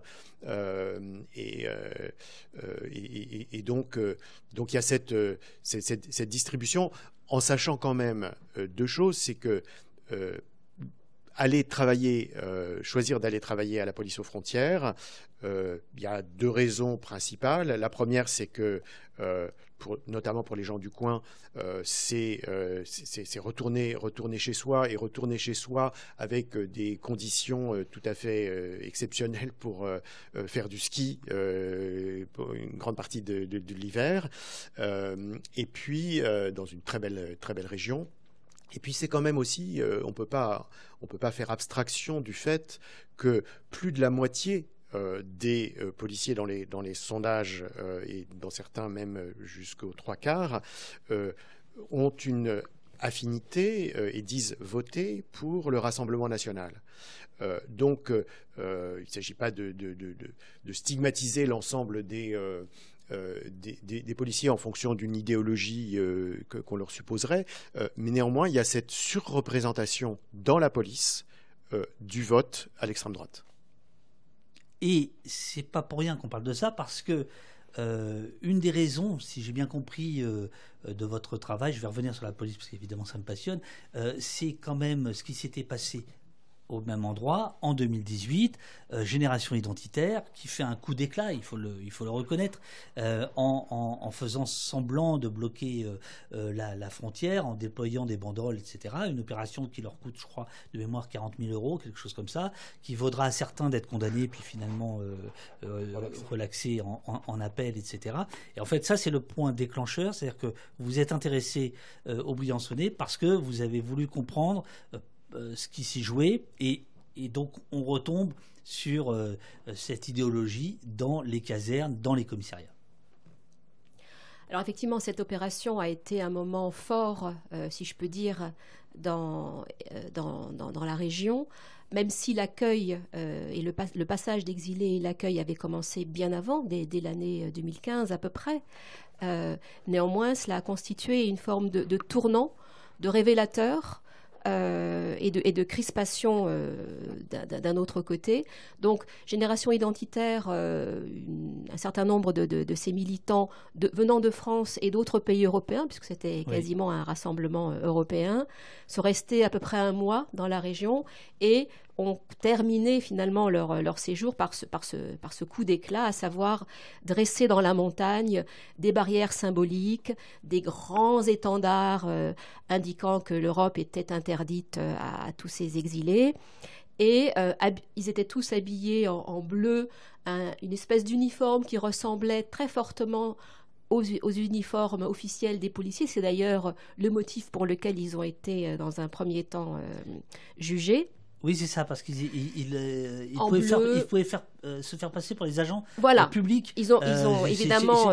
C'est un délit que je connaissais pas. Voilà, voilà, tout à fait. voilà. Mais effectivement, ils n'avaient pas pris la tenue jaune des postiers, mais le, la tenue, le, bleu, roi des, des, de la maison Poulaga. Ouais, ouais. Exactement. Et donc, pour des exilés qui arrivaient, c'était difficile de faire la différence. Et d'ailleurs, eux n'insistaient pas sur. Enfin, sans dire forcément nous sommes des policiers, ne faisaient rien pour démentir le fait qu'ils pouvaient être considérés comme des policiers.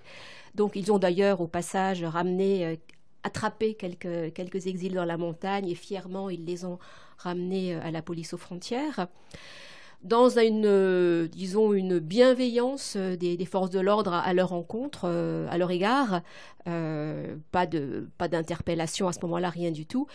Et le lendemain de cette démonstration de force, il se trouve qu'il y avait une manifestation prévue déjà de longue date de militants euh, pour euh, certains pour la liberté de circuler, mais tout simplement d'autres des personnes qui euh, étaient déjà engagées dans l'aide aux exilés, qui avaient prévu de se réunir le lendemain. Et du coup ils ont manifesté le lendemain.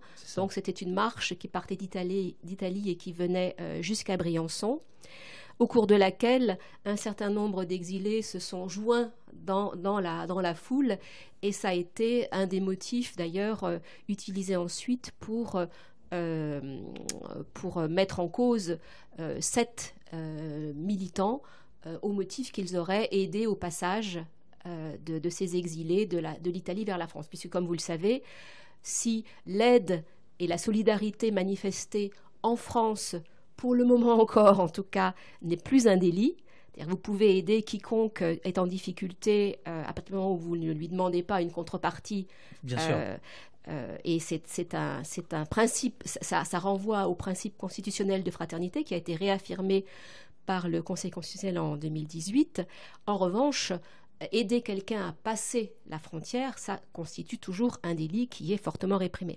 Donc, euh, toute cette histoire a enclenché finalement à la fois des procédures judiciaires, a mis euh, la, lumière aussi sur ce qui se passait à Briançon. Il y a eu une couverture médiatique très importante.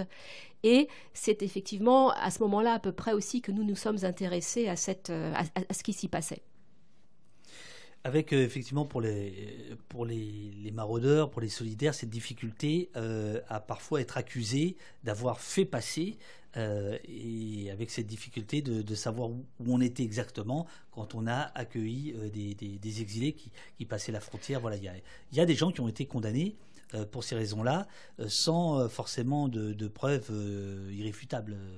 Alors, il faut savoir que c'est, on est dans un processus d'intimidation un peu permanente euh, des, solidaires euh, par les forces de l'ordre, c'est-à-dire que les maraudeurs, qui sont donc ces personnes qui vont le jour ou la nuit dans la montagne du côté français pour aider des personnes qui sont en difficulté, parfois en grande difficulté, sont fréquemment, très fréquemment interpellés par euh, soit les, gendarmes, soit la police, et euh, contrôlés, les véhicules sont contrôlés, les documents sont contrôlés, et des prétextes sont trouvés pour pouvoir euh, bah, incriminer, disons, leur action. Alors, soit qu'ils auraient franchi la frontière, et c'est vrai qu'on est dans une zone qui est un peu compliquée parce que euh, les téléphones, à partir d'un certain moment, même quand vous êtes encore en territoire français, les téléphones peuvent borner du côté italien.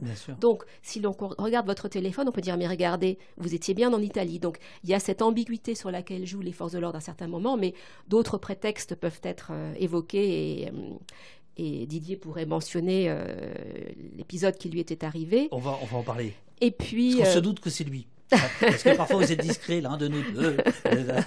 Et puis quand il y a un peu de médecine, on comprend.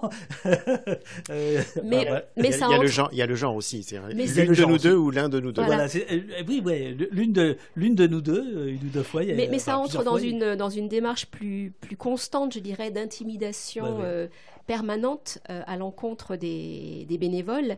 Et d'ailleurs, parfois, avec succès, je dirais, certaines personnes ont cessé de faire des maraudes ou ont cessé euh, de devenir euh, bénévoles parce que après 3, 4, 5 contraventions avec paiement d'amende, ou tout simplement la peur du gendarme. Enfin, c'est, pas, ça, n'est, ça n'est jamais une rencontre très agréable que de se faire contrôler une fois, deux fois, trois fois parfois dans la même soirée. Ça peut même être compliqué pour des personnes qui sont des professionnels de la montagne, qui, euh, lorsque, euh, dans, un certain nombre de cas, cela peut potentiellement leur coûter leur licence. Donc il y a vraiment un, un risque, y compris professionnel pour certains, qu'à partir d'un moment, d'un certain moment, euh, ils ne veulent plus assumer. Donc cela a un effet sur certaines personnes et, c'est bien pour ça que, je dirais, euh, cette, démarche se poursuit, quand bien même le plus souvent, lorsqu'on va jusqu'au tribunal, euh, in fine, ce sont des relax qui sont prononcés, mais après des mois, voire des années de procédure. Peut-être pour répondre à, quelques commentaires qui, sont faits, qui sont faits en ligne. Alors, il y a quelqu'un qui dit, euh, plutôt que de faire des périphrases, est-ce qu'on ne pourrait pas dire que euh, tous les euh, tous les flics sont des fachos? Je crois que c'est comme ça que c'est l'expression. Alors nous, nous, ne disons pas cela, nous ne disons pas cela précisément. Nous essayons de montrer qu'il y a qu'il y a un spectre assez, assez large de, de, positions, même si effectivement celles qu'on serait tenté de qualifier d'humanistes sont sont plutôt l'exception que, le, que, que la règle à propos du, terme humaniste, quelqu'un demandait est-ce qu'on ne devrait pas euh, enseigner l'humanisme à l'école, de la maternelle à l'école de police Alors, anecdotiquement, euh, je, me souviens avoir euh, assisté à une conférence d'une commissaire qui, était en charge de la communication et de la, formation de, de policiers. C'était il y a quelques années, et non pas à la frontière, mais sur le territoire plutôt francilien. Et, euh, et donc, elle, disait, j'avais trouvé ça intéressant, que maintenant, il y avait des cours d'anthropologie qui étaient faits aux, euh, euh, policiers pour, disons, leur faire comprendre un petit peu mieux à qui ils avaient affaire sur leur terrain alors j'étais un peu perplexe quand même, parce que je me disais lequel de mes collègues est engagé dans, et ce qui aurait été tout à fait honorable bien sûr, euh, est engagé dans cette, dans cette formation. Et donc j'ai posé la question, j'ai dit de, quelle université ou de quel établissement euh, sont-ils, ces anthropologues? Et on m'a dit ce sont les renseignements généraux. Et donc, euh, le, donc la, formation à l'anthropologie était faite par les renseignements, les renseignements généraux, et, et ce, qui, ce, qui, montre donc effectivement. Déjà on peut dater effectivement. Ça a au moins 5 ans, hein, euh, ouais, puisque les, de oui, c'était il, y a 10 ans même. Voilà, c'était, c'était plutôt il y a une, dizaine d'années. Oui, c'est ça. Euh, mais, euh, mais en, tout cas, en, tout cas, ça, ça, montre que euh, euh c'est vrai que la, la, formation des, des, des, policiers pourrait être, pourrait être très différente. elle l'est dans, dans d'autres pays aussi. Hein, et, et, la France, de ce point de vue-là, se caractérise quand même par une police que bien peu de pays européens nous envient. Euh, compte tenu de euh, sa euh, de, la, de, la, de, la, dureté avec laquelle elle intervient sur les différents terrains, que ce soit des manifestations, des quartiers populaires, et, et aussi aux frontières. Alors moins, je dirais, à la frontière que nous avons étudiée, où, où, la question se qui se pose est moins celle des violences, même si elles existent, que la question des violations des droits des personnes. Euh, que, que, si on compare avec euh, le Calaisie, par exemple, où, là, cette violence, elle est, euh, elle, est très, très, très forte et quotidienne. Vous, vous évoquez le mensonge, page 252. Le mensonge apparaît comme un puissant instrument de pouvoir aux mains des forces de l'ordre. Il y a à la fois le mensonge et puis il y a l'inversement des, des, valeurs que, que, vous racontez très bien, des policiers qui... qui retournent complètement la situation, pour reprendre le, terme du début. Est-ce que vous pouvez narrer ça? Oui. Alors d'abord sur les, sur les mensonges. Alors mensonges, euh, lors d'une interpellation que, j'ai eue, j'ai appris que euh, j'étais accusé euh, d'aide à l'entrée irrégulière sur le, territoire français. ce qui est un délit grave puisqu'il est passible de cinq années d'emprisonnement et d'une d'une amende euh, substantielle. Euh, évidemment, euh, ça n'était pas ça n'était pas vrai. D'ailleurs, aucun policier ou gendarme n'était à l'endroit où j'avais recueilli avec d'autres une, une, famille avec des enfants en bas âge. et d'ailleurs, c'était même moi qui étais retourné à, à, la, à la police aux frontières pour, pour demander la libération des parents des, des, des, enfants qui, qui, qui étaient euh, qui était en, bas euh, euh, recueillis dans le, dans, le, dans, le, dans, le, refuge de Briançon. Donc, donc, il peut y avoir des accusations comme ça et elles sont assez, assez fréquentes. Et lorsque et, je dirais que c'est un élément d'intimidation évidemment très, très fort parce que même s'il euh, n'y a pas de preuves, euh, c'est euh, une parole contre une autre et, donc on se, sent quand même très vulnérable dans ces moments-là. mais ça peut être aussi des, des exagérations jusqu'à jusqu'à l'absurde. Vous parliez tout à l'heure du, buesque. L'accusation de de tapage nocturne euh, qui, ah oui, qui, avait été qui avait qui avait été la, euh, qui était qui était là euh, bon qui, qui, nous a été qui nous a été adressé donc avec une une amende que nous avons que nous avons eu ensuite. Eh bien lorsque nous avons demandé mais de, qu'est-ce que c'est que ce tapage nocturne? Nous n'étions pas ici nous venons juste de reprendre nos voitures et c'était claquement de portière et donc, euh, on voit bien qu'il y a là quelque chose qui, peut prêter à, sourire ou à rire. Une voisine aurait appelé en disant euh, il y a quelqu'un qui a fermé sa, portière, qui a claqué sa portière. Voilà. Tapage nocturne dans le village. Sachant que le véhicule, en l'occurrence, est un véhicule qui est floqué euh, Médecins du Monde. Donc, on sait que ce sont non pas euh, des voisins, euh, mais que ce sont des, médecins ou des professionnels de santé qui sont là pour, pour faire des, des, des, maraudes et aller chercher des, chercher des gens. Donc il y avait une dimension évidemment très politique dans cette interpellation, si vraiment elle a, eu lieu par, par une, une personne du, du, du, voisinage. mais quoi qu'il en soit, l'amende qui nous a été envoyée et que nous avons réussi à faire, à faire tomber, mais au, prix de, de, de courrier, de, de euh, et, aussi quand même d'une d'une indignation et, et, d'un euh, d'une frustration. Euh, c'est euh, ça, montre, ça montre bien qu'on est là dans des procédures de, comme disait Anne-Claire tout à l'heure, d'intimidation. Hein. donc euh, mhm. euh, le, mensonge et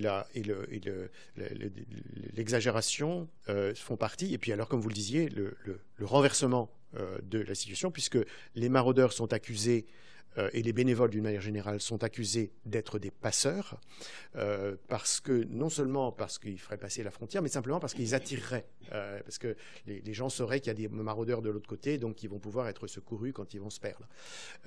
donc, c'est eux qui mettent en danger. Hein, et donc la, la logique va jusque là. C'est eux qui mettent en danger, et au contraire, les policiers sont là pour aider les gens, pour aller les chercher alors qu'en réalité, souvent, ils courent après, donc ils vont pas les chercher, ils vont ils, essaient de les attraper, ce qui est bien sûr le, le, jeu des, des, des, forces de l'ordre. Hein.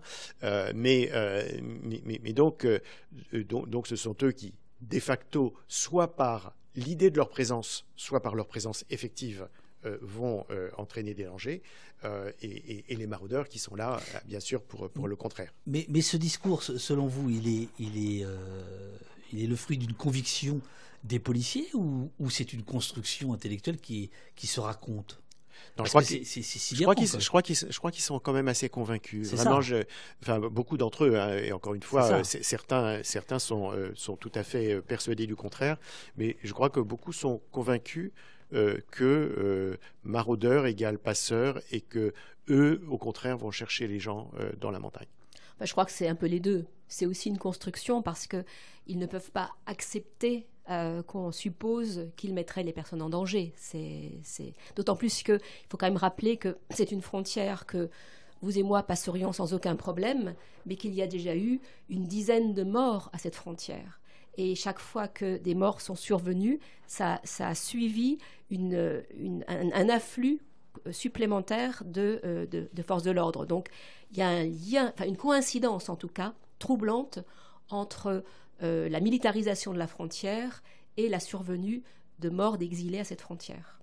Alors il y a parfois un petit peu de, euh, théorie euh, dans, le, dans le livre, page 268. Au cours des dernières décennies, à mesure que l'État-providence, protecteur des individus, dont François Ewald a analysé les origines, l'État instituteur du social, producteur de cohésion, qu'a étudié Pierre Rosanvallon, et l'État démocratique, garant des libertés fondamentales que défendait Blandine Crégel, se sont restreints.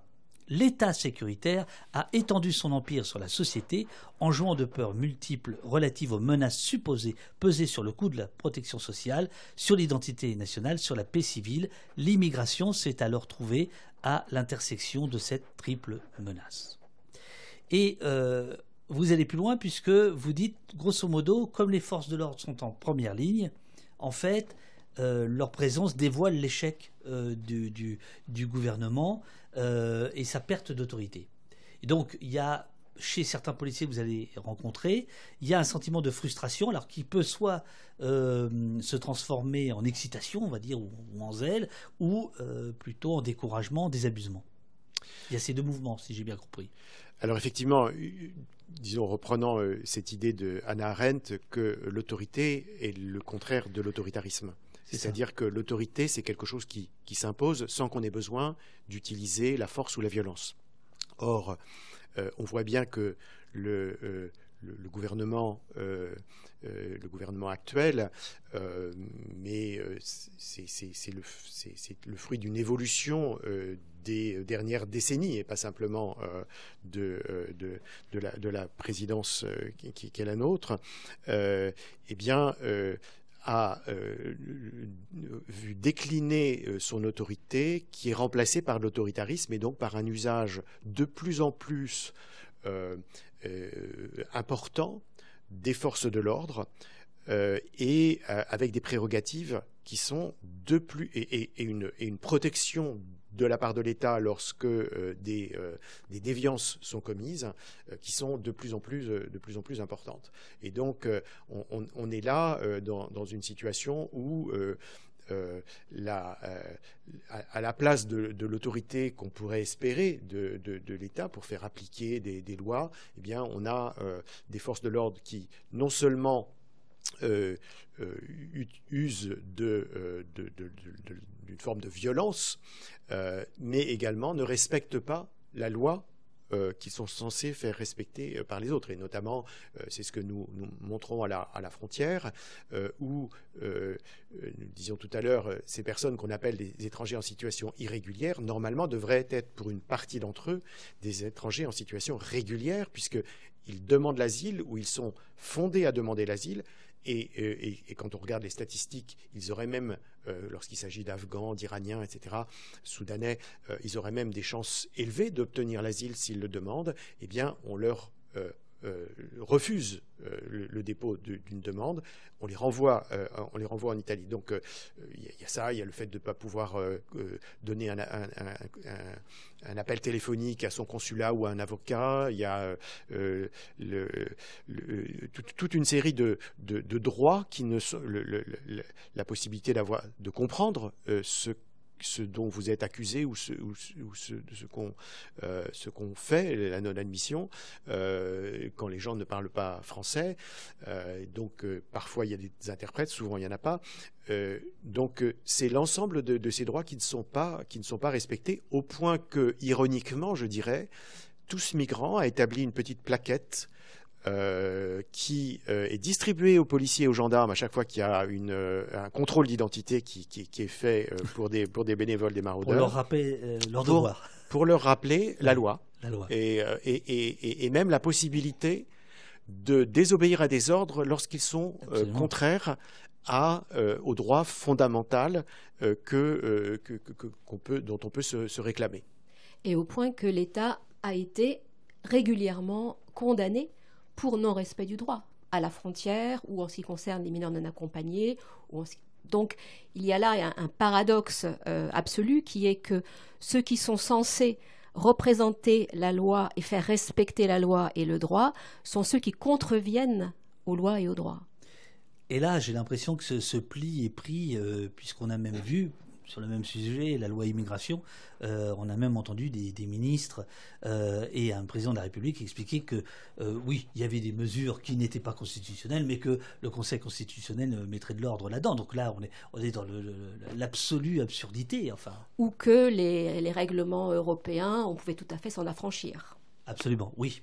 ça, c'est Darmanin. Euh, Gérald, de, son, de son prénom.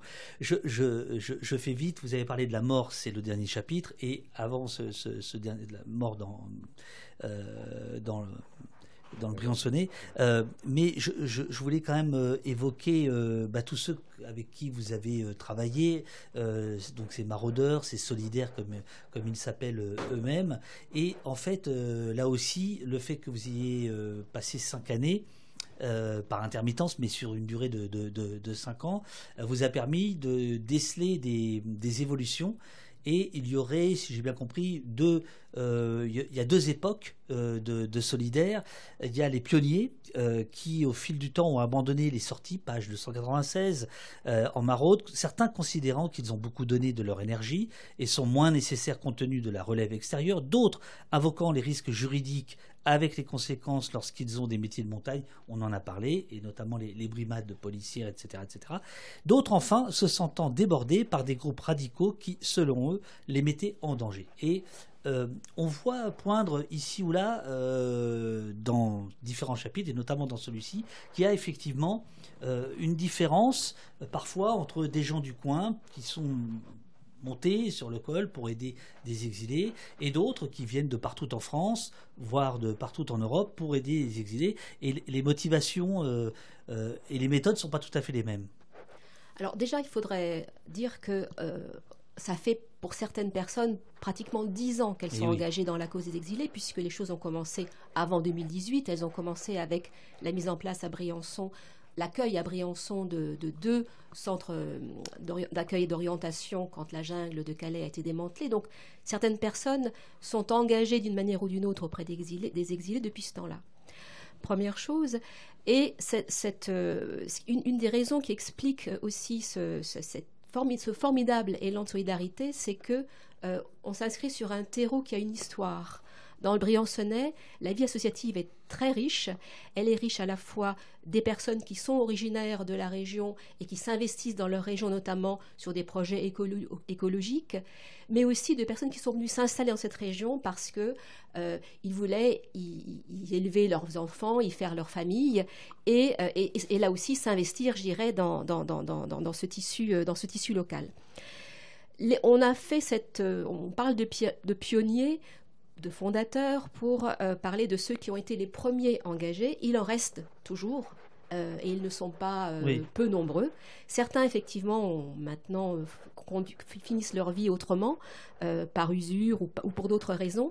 Et puis se sont agrégés au fil du temps d'autres personnes issues de la région ou d'ailleurs, certaines d'ailleurs venant d'ailleurs, s'y installant à leur tour, puisque c'est une région qui est très attractive finalement pour, pour beaucoup. Donc on a des générations successives de, nouveaux Briançonnais qui s'installent aux, côtés des, plus anciens. Et il y a effectivement des personnes qui viennent de bords très différents, avec des engagements préalables ou non, avec des engagements quand ils les avaient parfois différents, qui peuvent aller depuis de, chrétiens sociaux jusqu'à des gens de, qui se euh, reconnaissent plutôt dans la mouvance anarchiste. Mais ça, provoque des tensions, c'est certain. Euh, ça provoque parfois des départs. Je crois que le plus important à, relever de, notre point de vue, c'est que cela continue. Et que finalement, ces personnes venant d'horizons très différents arrivent à se retrouver autour de l'accueil des exilés sur des formes parfois différentes. Ceux qui sont engagés au refuge, par exemple, qui est une forme un peu plus institutionnelle aujourd'hui, qui a maintenant une certaine mhm. histoire, ou bien d'autres dans des squats, qui vont être donc une autre forme, je dirais, d'accueil. Mais il ne faut pas croire que ces formes sont totalement euh, isolées les unes des autres. Il y a des tas de ponts qui se, qui se créent, à la fois des personnes qui sont de part et d'autre, des, des, aides qui viennent des uns vers les autres. Donc, sans nier les tensions, sans nier les conflits, euh, je, crois que c'est important de voir que cette histoire se poursuit. Malgré cela, malgré ces tensions et ces conflits, elle se consolide, elle se diversifie et elle continue d'attirer euh, des bénévoles venant d'un peu partout, comme on le disait tout à l'heure. Et c'est, je crois, ce qui fait la force de cette, de cette aventure collective, c'est à la fois sa diversité, euh, son renouveau permanent, et en même temps sa continuité autour d'un principe fort qui est l'accueil inconditionnel. Alors, comme vous vous êtes prêté euh, brillamment au jeu du chat, que vous avez rebondi, en dirais-je, euh, parce que parfois je, prends des questions que je remonte à la fin, mais vous avez, vous avez joué le jeu, il y, en avait plein. Vous pourrez, euh, comme ça, si vous avez envie de, revoir dans la, rediffusion, vous pourrez revoir toutes les questions. J'ai vu passer une question tout à l'heure peut nous permettre de, terminer en disant c'est super que vous soyez là, mais allez-vous passer sur France Inter, allez-vous passer là où, là où ça porte? Je pense que ça porte ici, mais différemment, on est bien d'accord. Euh, et, plus généralement, est-ce que vous pensez que euh, travailler 5 ans euh, soit la réponse idéale, efficace, en dehors du fait que ce, soit la vôtre, évidemment, parce que ce sont vos armes, à un coup d'éclat comme celui de génération identitaire C'est-à-dire que qu'est-ce qu'on fait dans une époque comme la nôtre face à des gens qui joue le, jeu du buzz, euh, joue le jeu de la confrontation, de la réplique rapide. Euh, euh, voilà, est-ce qu'il faut y aller? Est-ce que vous êtes invité et, vous, chercheurs, le temps long, vous êtes questionné par rapport à ça. Il y a quand même la question d'efficacité. Non, bien sûr. Disons, nous, la, position que, que, nous défendons, euh, c'est de dire qu'en tant que chercheur, la contribution qui peut être la, nôtre, euh, c'est d'essayer d'apporter euh, une connaissance et une compréhension de ce que nous avons essayé d'étudier de la manière la plus objective. Je reviens quand même sur ce terme que vous avez utilisé tout à l'heure, parce que Nietzsche dit que il y a autant de perspectives quasiment que de personnes, mais que plus on multiplie les perspectives et plus on s'approche de l'objectivité. Et, donc c'est ce que vous le citez dans le bouquin. Vous, voilà. vous l'aimez bien cette phrase visiblement. Voilà. Hein effectivement, parce que faut toujours avoir un petit Nietzsche avec soi. Voilà. Et, et, effectivement, parce que parce que euh, c'est euh, nous, nous, pensons que c'est enfin, ce que nous essayons de faire. Donc, on essaie de comprendre et, de, et ensuite de faire comprendre. Et quand je dis de faire comprendre, c'est euh, vous l'avez noté vous-même, c'est cette combinaison de, de récits, de descriptions, de choses qui sont qui, qui rendent accessible et, et, et, et intelligible euh, les, euh, les, situations. On, tourne les pages, hein. enfin, je veux dire, il n'y a pas de souci, on y va. Hein. Et, et, en même temps de glisser euh, des éléments, des éléments plus théoriques, plus, plus réflexifs. Et, c'est ça donc qui et qui est, notre travail. Alors après, euh, euh, on ne va pas jouer dans la même cour que Génération Identitaire, c'est certain, ni que le ministre de l'Intérieur, ni que les journalistes de CNews euh, ou, de, BFM, mais on, est très... Conscient et très soucieux d'atteindre des publics les plus les plus divers possibles. Alors des publics comme euh, le vôtre, mhm. euh, mais aussi, euh, vous parliez de France Inter, bon, on est passé à une semaine en France, on a encore une autre émission qui s'appelle L'heure philo, qui, qui, va passer bientôt. on, a, on a accepté des, des, des avec plaisir des entretiens avec des journalistes de Libération, d'Alternative économique, de, de La Croix, de Politis, de l'Humanité nous sommes passés à France Culture, nous sommes passés à Blast, euh, etc. Donc à la euh, télévision. À la télévision. Ah, euh, à, la télévision sur sur TV5 Monde et sur France 24 hein, en français et en anglais.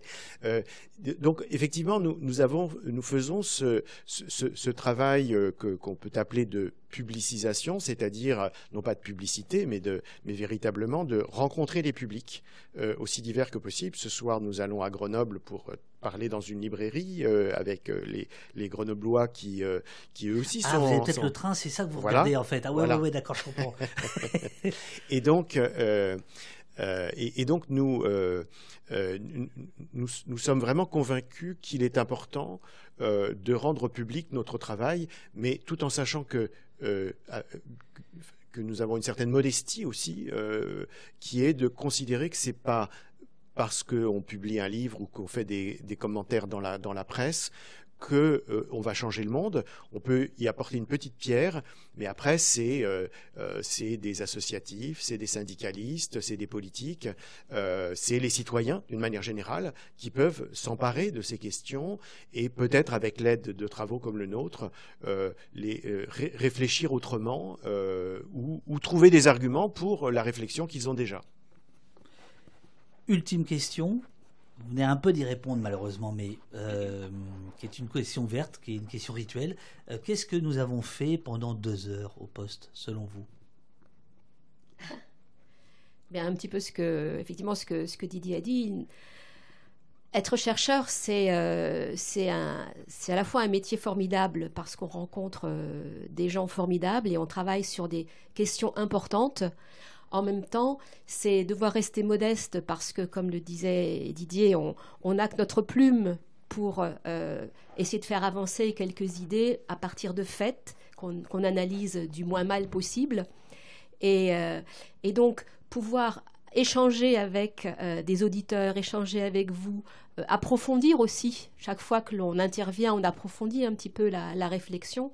Je crois que c'est ça qu'on peut nous euh, apporter à la société sur un sujet comme, euh, bah, comme celui des exilés et de l'exil. Donc voilà, vous nous avez permis d'aller plus loin dans notre réflexion et puis d'avoir cet échange avec d'autres citoyens. Eh ben super.